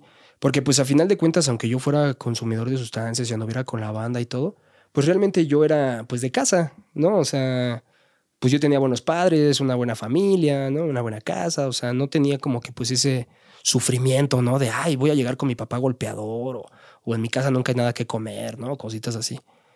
Y, y- entrar a ese... O sea, para mí el, consumir sustancias era fiesta, diversión, cotorreo. Este, andamos acá en, en la peda, cotorreando, todo jijiji, jajaja. Y ya cuando entras ahí, pues ves las historias de las personas, o sea, de cómo son igual de, de adictas que tú, pero pues ya en un contexto diferente dices, güey, o sea, qué golpe de realidad, ¿no? O sea, eh, qué, qué golpe tan de decir, güey, soy igual a ellos, o sea, soy, soy exactamente igual a ellos. Pues es nada más que yo he tenido pues, la suerte de que tengo una familia, de que no me ha dejado quedarme en la calle, de que no he tenido que ir a asaltar a alguien para consumir mi sustancia o algo así.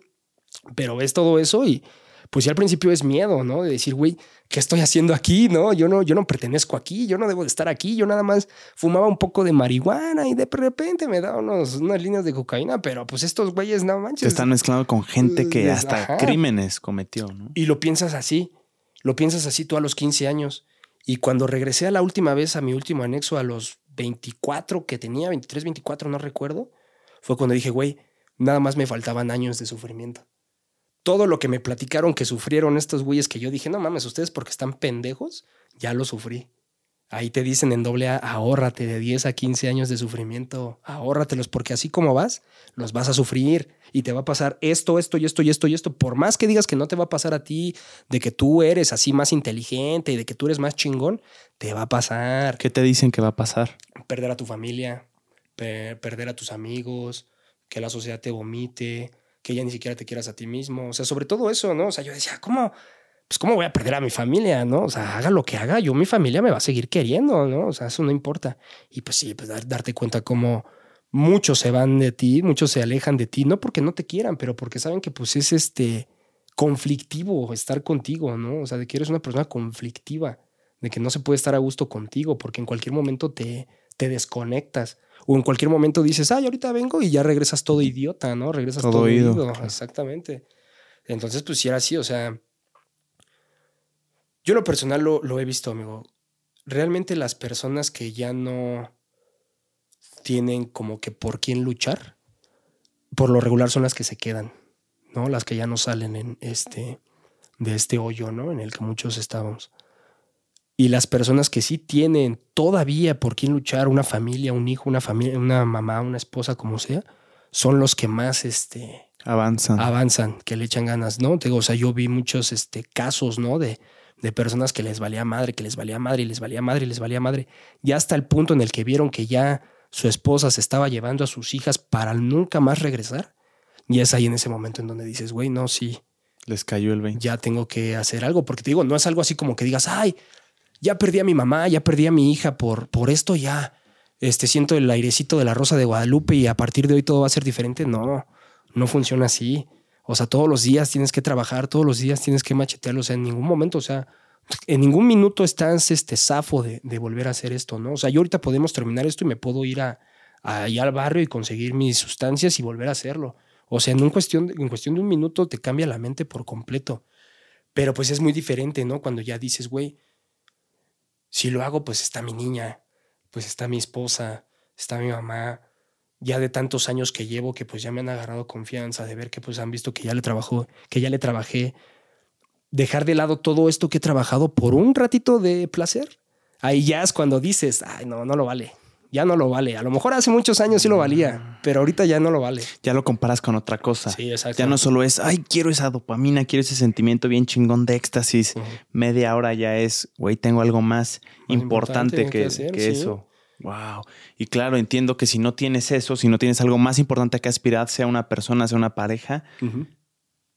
¿con qué Sí, lo pues no, no comparas, güey? o sea, ¿por qué luchar, no?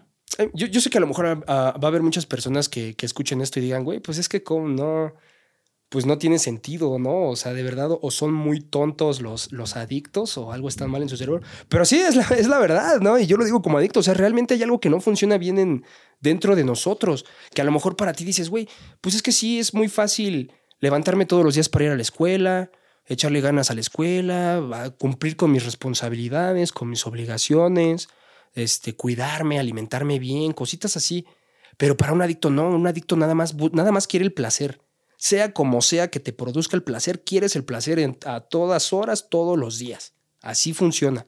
O sea, no llega un momento de que, ay, me voy a poner a estudiar porque yo sé que a la larga esto me va a producir placer porque ya voy a aprender algo nuevo que me va a funcionar para la vida. No, el, el- el adicto no, no, no funciona así. No es a de- futuro. no es a futuro. Quiero el placer en este momento, ya, ahorita, independientemente de cómo me lo des, lo quiero ya.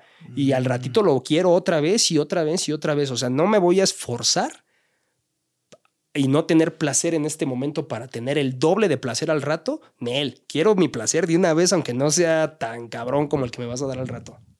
Claro, o sea, no logra razonar que si trabajas por algo en este momento, en un año o dos años vas a tener algo bien chingón de lo cual sentirte orgulloso. Eso no, Exacto. no le interesa al adicto, le interesa más bien lo que se pueda conseguir El placer hoy, momentáneo. momentáneo, instantáneo. Eh, ¿A qué sustancias fuiste tú adicto, A Julio? todos, amigo. A todas, todas. Mm, Pues nada más porque hay algunas que dicen que no producen adicción, pero sí, o sea, yo llegó un momento en el que yo consumía de todo. Marihuana, cristal, tachas, cuadros, este, no sé. Lo que nunca probé fue los hongos y. Y ya, de ahí, pues nada más los hongos. Sí, probé el peyote, la. la ¿Cómo se llama? El DMT, el- la salvia. Pero pues realmente a lo que te vuelves adicto, pues es lo que te. Pues sí, lo más adictivo. La, el cristal. El cristal es lo más uh, poderoso. Al alcohol también me imagino. Sí, también al alcohol, sí, también bebía mucho. O sea, me- acostumbraba mucho a que me gustaba fumarme un toque de mota. Ujú. Me aventaba unos pipazos de cristal, pero así con los. Me daba los pipazos y luego, luego un, un sorbo grande de Bacardí, de Bacardí blanco. Yo ya sabía que esas, esa combinación así en un lapso de menos de 30 segundos, si lo hacía, era lo que me, me ponía en el estado que me gustaba, por así decirlo, esa combinación. Te digo, de fumarme un toquecito de mota, luego unos pipazos de cristal y unos buenos tragos de, de Bacardí blanco. Es así cuando me sentía ya como me gustaba, ¿no? ¿Y ahorita consumes algo de eso? No, para nada. Absolutamente nada. ¿Desde hace cuánto?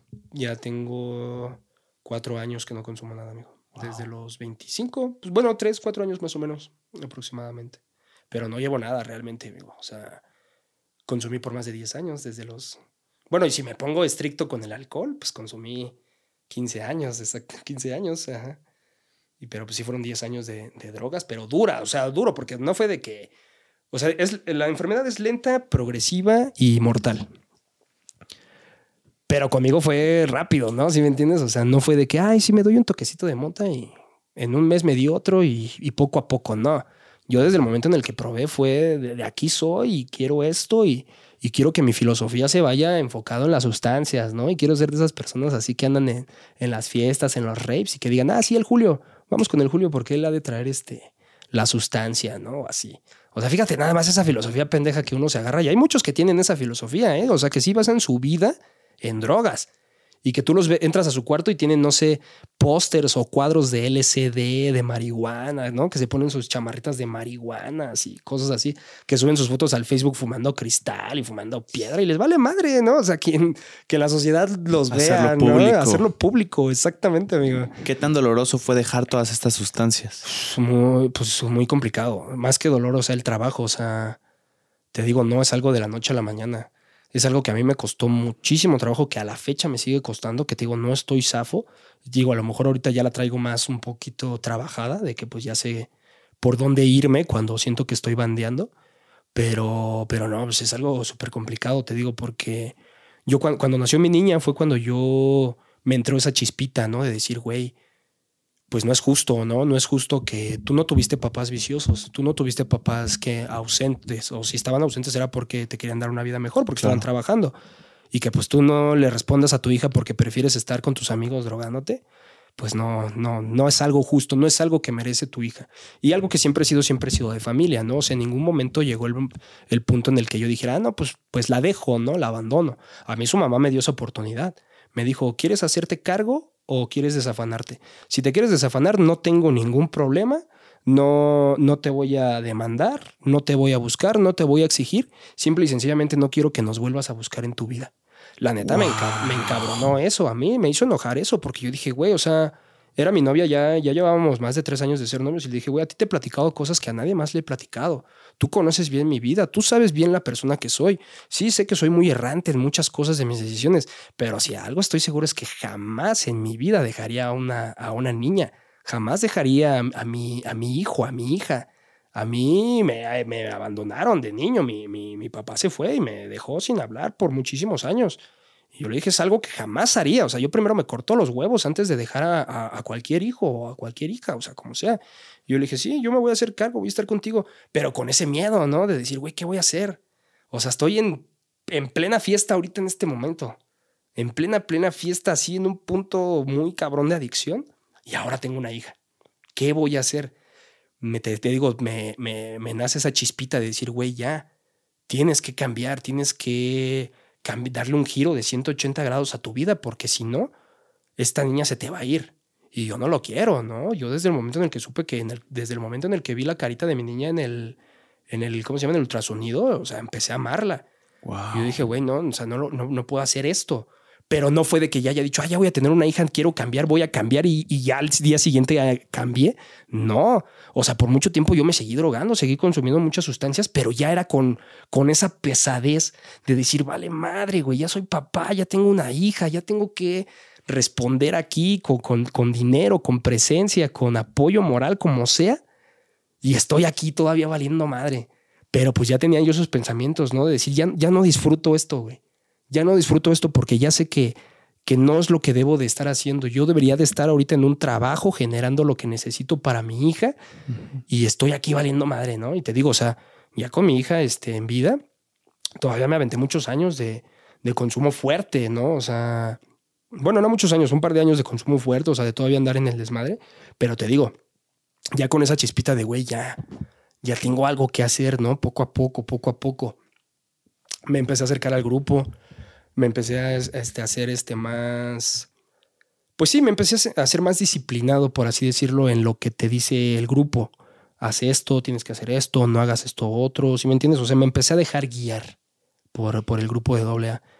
Eh, fue cuando yo no soy una persona religiosa, a mí nunca me inculcaron la religión en mi casa, pero sí la creencia de Dios pero pues realmente no creía en Dios, ¿no? O sea, no era una persona que le pidiera o le agradeciera o rezara o cosas así. No recurrías a él. Exactamente. Pero pues es como digo, ¿no? O sea, ya cuando estás en un caso bien desesperado, que ya tienes así toda, con perdón de la expresión, pero que tienes ya toda la riata atravesada, es ahí cuando ya dices, Dios, ayúdame, ¿no? No puedo solo, ¿no? Ayúdame. Y ya hasta ese punto en el que yo dije, güey, es que no puedo, o sea, es que quiero hacerlo, pero no puedo. Y ya estoy entrando en una desesperación, una frustración horrible Dios, ayúdame. Nunca he hablado contigo, nunca te he pedido, ni siquiera sé si existes realmente. No tengo esa creencia férvea de que existes, pero ayúdame. Si de algo me va a servir, si de algo me va a funcionar, ayúdame, por favor. Necesito algo. Y, eso, eso es lo maravilloso del cual te digo, yo hasta la fecha no, no soy religioso, no soy católico, no soy cristiano ni nada, pero tengo mucha fe en Dios. Creo mucho en Dios, en el cómo yo lo concibo. ¿Te ayudó Dios en ese momento? Mucho, amigo. Hasta la fecha. Todo lo que hago hoy en día, todo se lo encomiendo a Dios, amigo. Todo, todo, todo, todo, absolutamente todo. Y te digo, yo no sé si, si realmente existe una fuerza mística espiritual que influye en tu vida, pero al menos a mí me funciona creer que sí. Al menos a mí me funciona creer que sí, y es lo que me ha ayudado. Y si es lo que necesito para que mi vida sea una vida útil y feliz, que es lo que te prometen en doble A, y para eso yo necesito, pues si lo quieres ver así, hacer como que creo en Dios, creo en Dios. Creo en Dios y le tengo mucha fe y es lo que me ha ayudado y hasta la fecha lo sigo haciendo y lo voy a seguir haciendo. Mientras me siga ayudando, o sea, bueno, que me dé esa paz que, necesito y que me ayude a conseguir mis cosas que, quiero o que necesito, tengo toda la fe del mundo en Dios ahora, amigo. Eso fue lo que, lo que cambió. O sea, si te funciona, crees. No, bueno, creo, aunque no me funciona. O sea, ya mi fe ya es este. Pues ya sí, este, ¿cómo se dice? Ya está. Ya, está, completa, ¿no? ya, no está condicionada, ¿no? De que si me cumples, órale, si no me cumples, no. Ok, lo entendí ya, así. Ya me han pasado cosas en las que sí ya digo, en la que digo, güey, o sea, sí de verdad. Pues en primera ya me doy cuenta, Dios no cumple caprichos de pendejos. Obviamente no me va a cumplir mi caprichito, pero sé que si le pido algo que necesito, que es para mi bien, me lo va a dar si se lo pido y, lo agradezco y vivo agradecido con él, este, me lo va a dar. Y ahora todos los días me despierto, amigo, agradeciéndole a Dios. Eh, las cositas básicas que luego perdemos eso en la vida, ¿no? Que no te das cuenta de, gracias a Dios estoy aquí, estoy vivo, con un techo sobre mí, en una cama, con mi niña ahí al lado, bien comida, bien vestida, ya a punto de irse a, a la escuela. O sea, eso es lo que digo ahorita. Soy, estoy bendecido estoy bendecido. Tengo mi mamá, me quedé con mi mamá, me quedé con mi hija, me llevo bien, muy bien con la mamá de mi hija. No somos pareja, pero tenemos una relación bastante chingona. O sea, somos muy buenos amigos, muy, muy buenos amigos. Tengo un buen trabajo, o sea, digo, no, no, no, me da así riquezas ni nada por el estilo, pero vivo en paz. Vivo en paz. Ya no vivo con esa ansiedad de, de qué voy a hacer ahorita para irme a consumir, para ir a conseguir la sustancia que me haga sentir bien. ¿No? Porque a final de cuentas eso es lo que quieres, ¿no? El placer. Ahorita ya no, ahorita ya me da placer ver a mi hija jugar, ver a mi hija haciendo su tarea, saber que estoy cumpliendo en mi trabajo, que, estoy haciendo mi trabajo bien, que estoy haciendo algo productivo, que estoy ahorita ya preparándome para algo más grande este, en un futuro. ¿Sí me entiendes? Esas cositas. No sé si, no sé si te deba felicitar por, por eso, pero muchas felicidades, hermano. cuatro, años de no consumir y de poner tu vida eh, otra vez en la brújula indicada después de, de, sufrir, güey. No me imagino todas las situaciones y toda la desesperación, la ansiedad que me describes, güey. No la puedo entender. Lo único que me queda es empatizar y, te felicito mucho, perro. Qué chingón. Gracias. Eh, muchas gracias también por abrirte y, y güey, me da, me da mucho gusto porque yo y seguro otra persona también podría pensar que si ya eres adicto, güey, ¿cómo carajos dejas eso? O sea, no, no debe ser fácil, güey, no debe ser de un día eh, para el otro, como dices tú, debe ser un proceso bien complicado, con, con caídas, con bajas, eh, pero, pero el hecho de que me, me, cuentes que ya estás del otro lado y que sigues trabajando, güey, que sigues al pendiente y que estás consciente que en, en cualquier momento puedes, puedes caer pero ya cuatro años no es cualquier cosa, Julio, y la neta me pone muy, muy feliz, güey. Oír tu historia y oír esa, esa superación de, de esa experiencia me, enorgullece, güey. Muchas felicidades. Gracias, amigo. Sí, no es algo fácil y no es algo que yo he hecho yo solo. Realmente, este, pues todas las los créditos se los tengo que dar a, a AA. La verdad es que es un es una institución maravillosa, o sea, espiritual, o sea, es algo que, que salva vidas, amigo. Ha salvado muchas vidas, ¿no? Este, pues es un milagro, es un de los últimos milagros, ¿no? Que han existido en esta tierra, porque pues sí te digo, o sea, yo lo he visto, ¿no? El testimonio, pues cientos de miles de millones de personas han salvado gracias a estos grupos de doble A. No, muchas veces tienen ese estigma, ¿no? De que no, pues la gente no quiere ir, de que es algo malo, de que te lavan el cerebro. Por supuesto que no, por supuesto que no, o sea, Literal es como ir a, como te había dicho, ir a un psicólogo, al mejor psicólogo del mundo y gratis. ¿Sí me entiendes? O sea, doble A no nada más es para adictos a las sustancias. O sea, también deberían de ir las personas, no sé, que son neuróticas, que son mm. depresivas. Si tú sientes que no estás dando el máximo que podrías dar en tu vida por algo, eh, doble A es este lugar en donde tienes que estar. Porque pues a final de cuentas a lo mejor no eres adicto a las sustancias, pero traes traumas, traes este, dolencias de la infancia. A lo mejor por eso eres celoso, por eso eres posesivo, ¿sí me entiendes?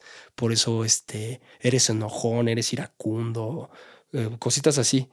Y vas a doble A y te das cuenta de, el por qué eres así y qué puedes hacer para ya no ser así, para sanar, para tener la mejor calidad de vida que, que te puedas dar. ¿Sí me entiendes?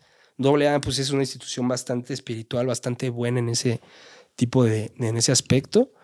Este, y pues sí, pues yo, pues nada más invitar a lo mejor, si, si están sufriendo ahí en casita con, con alguna dependencia, no le tengan miedo al anexo, no le tengan miedo al doble A. Es algo bastante chido, bastante espiritual.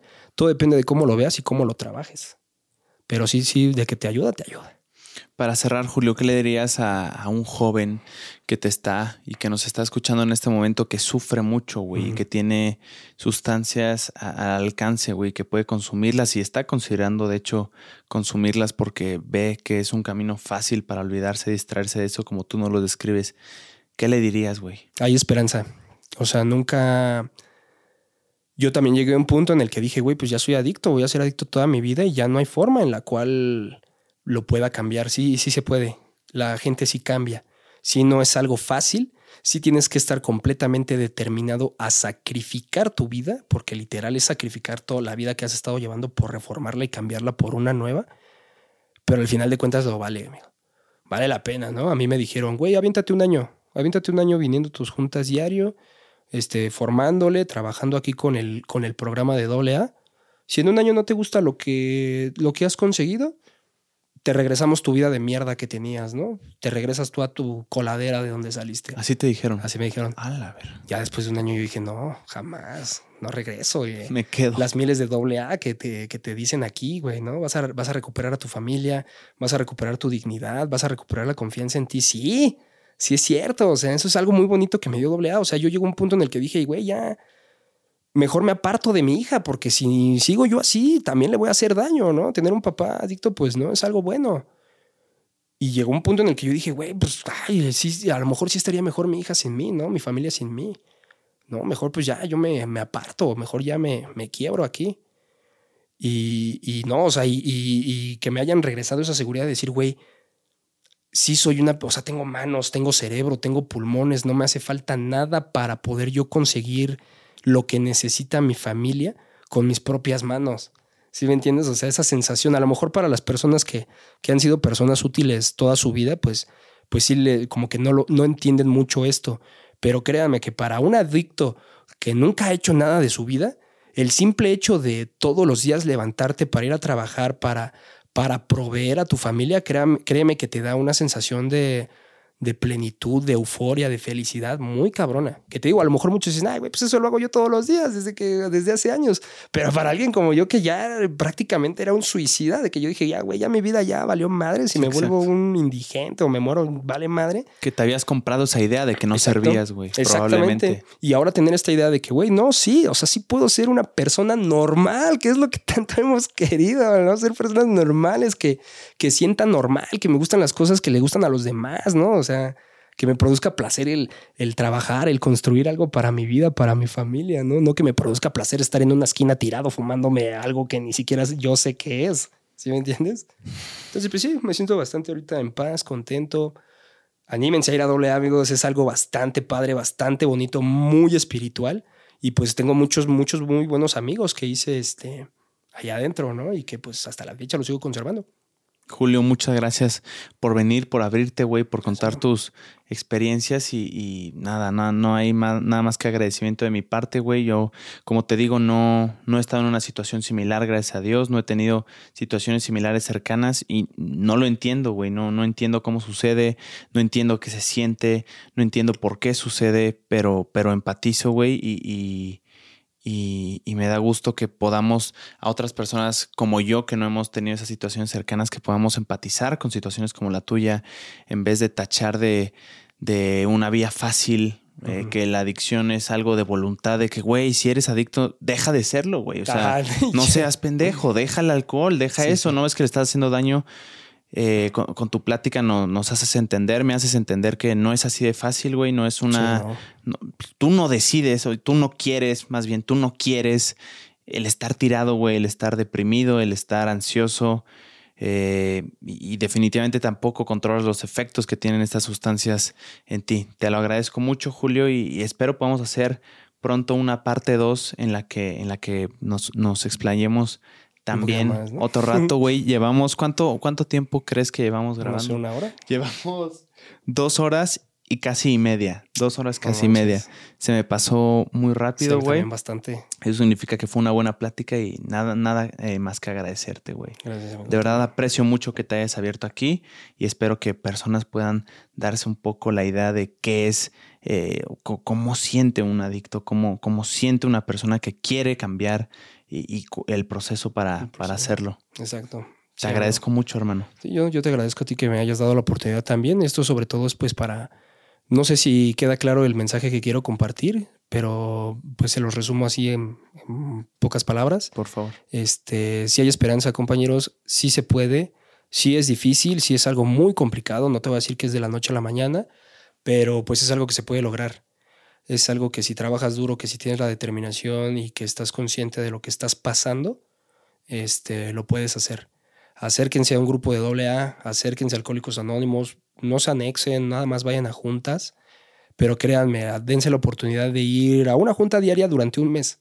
Durante un mes, y en ese mes vas a, te van a dar cuenta como de todo lo que dicen y todo lo que han dicho, ya su vida ha cambiado porque sí, sí cambia, o sea, sí empiezas a ver resultados pues prácticamente inmediato, casi, casi inmediato de que dices, güey, esto sí funciona, lo que te hace motivar para quedarte, para ser parte de todo esto y pues yo nada más, este, pues primero que nada agradecerte a ti, JP, por darme la oportunidad, agradecido con el grupo de AA por haberme regresado a mi vida, por haberme dado una segunda oportunidad no, no, podría estar más agradecido con ellos más que con los padrinos de AA, que son los que, que te enseñan a vivir, que te dicen cómo hacerlo.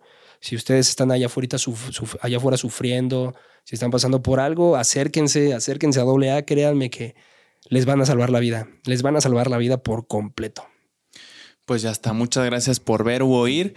Eh, en esta nueva temporada, por así decirlo, de episodios de podcast, mi nueva línea de invitados es justamente esta, invitar a personas que no necesariamente son conocidas o famosas, pero que tienen historias, experiencias y conocimiento bien importante e interesante que transmitir.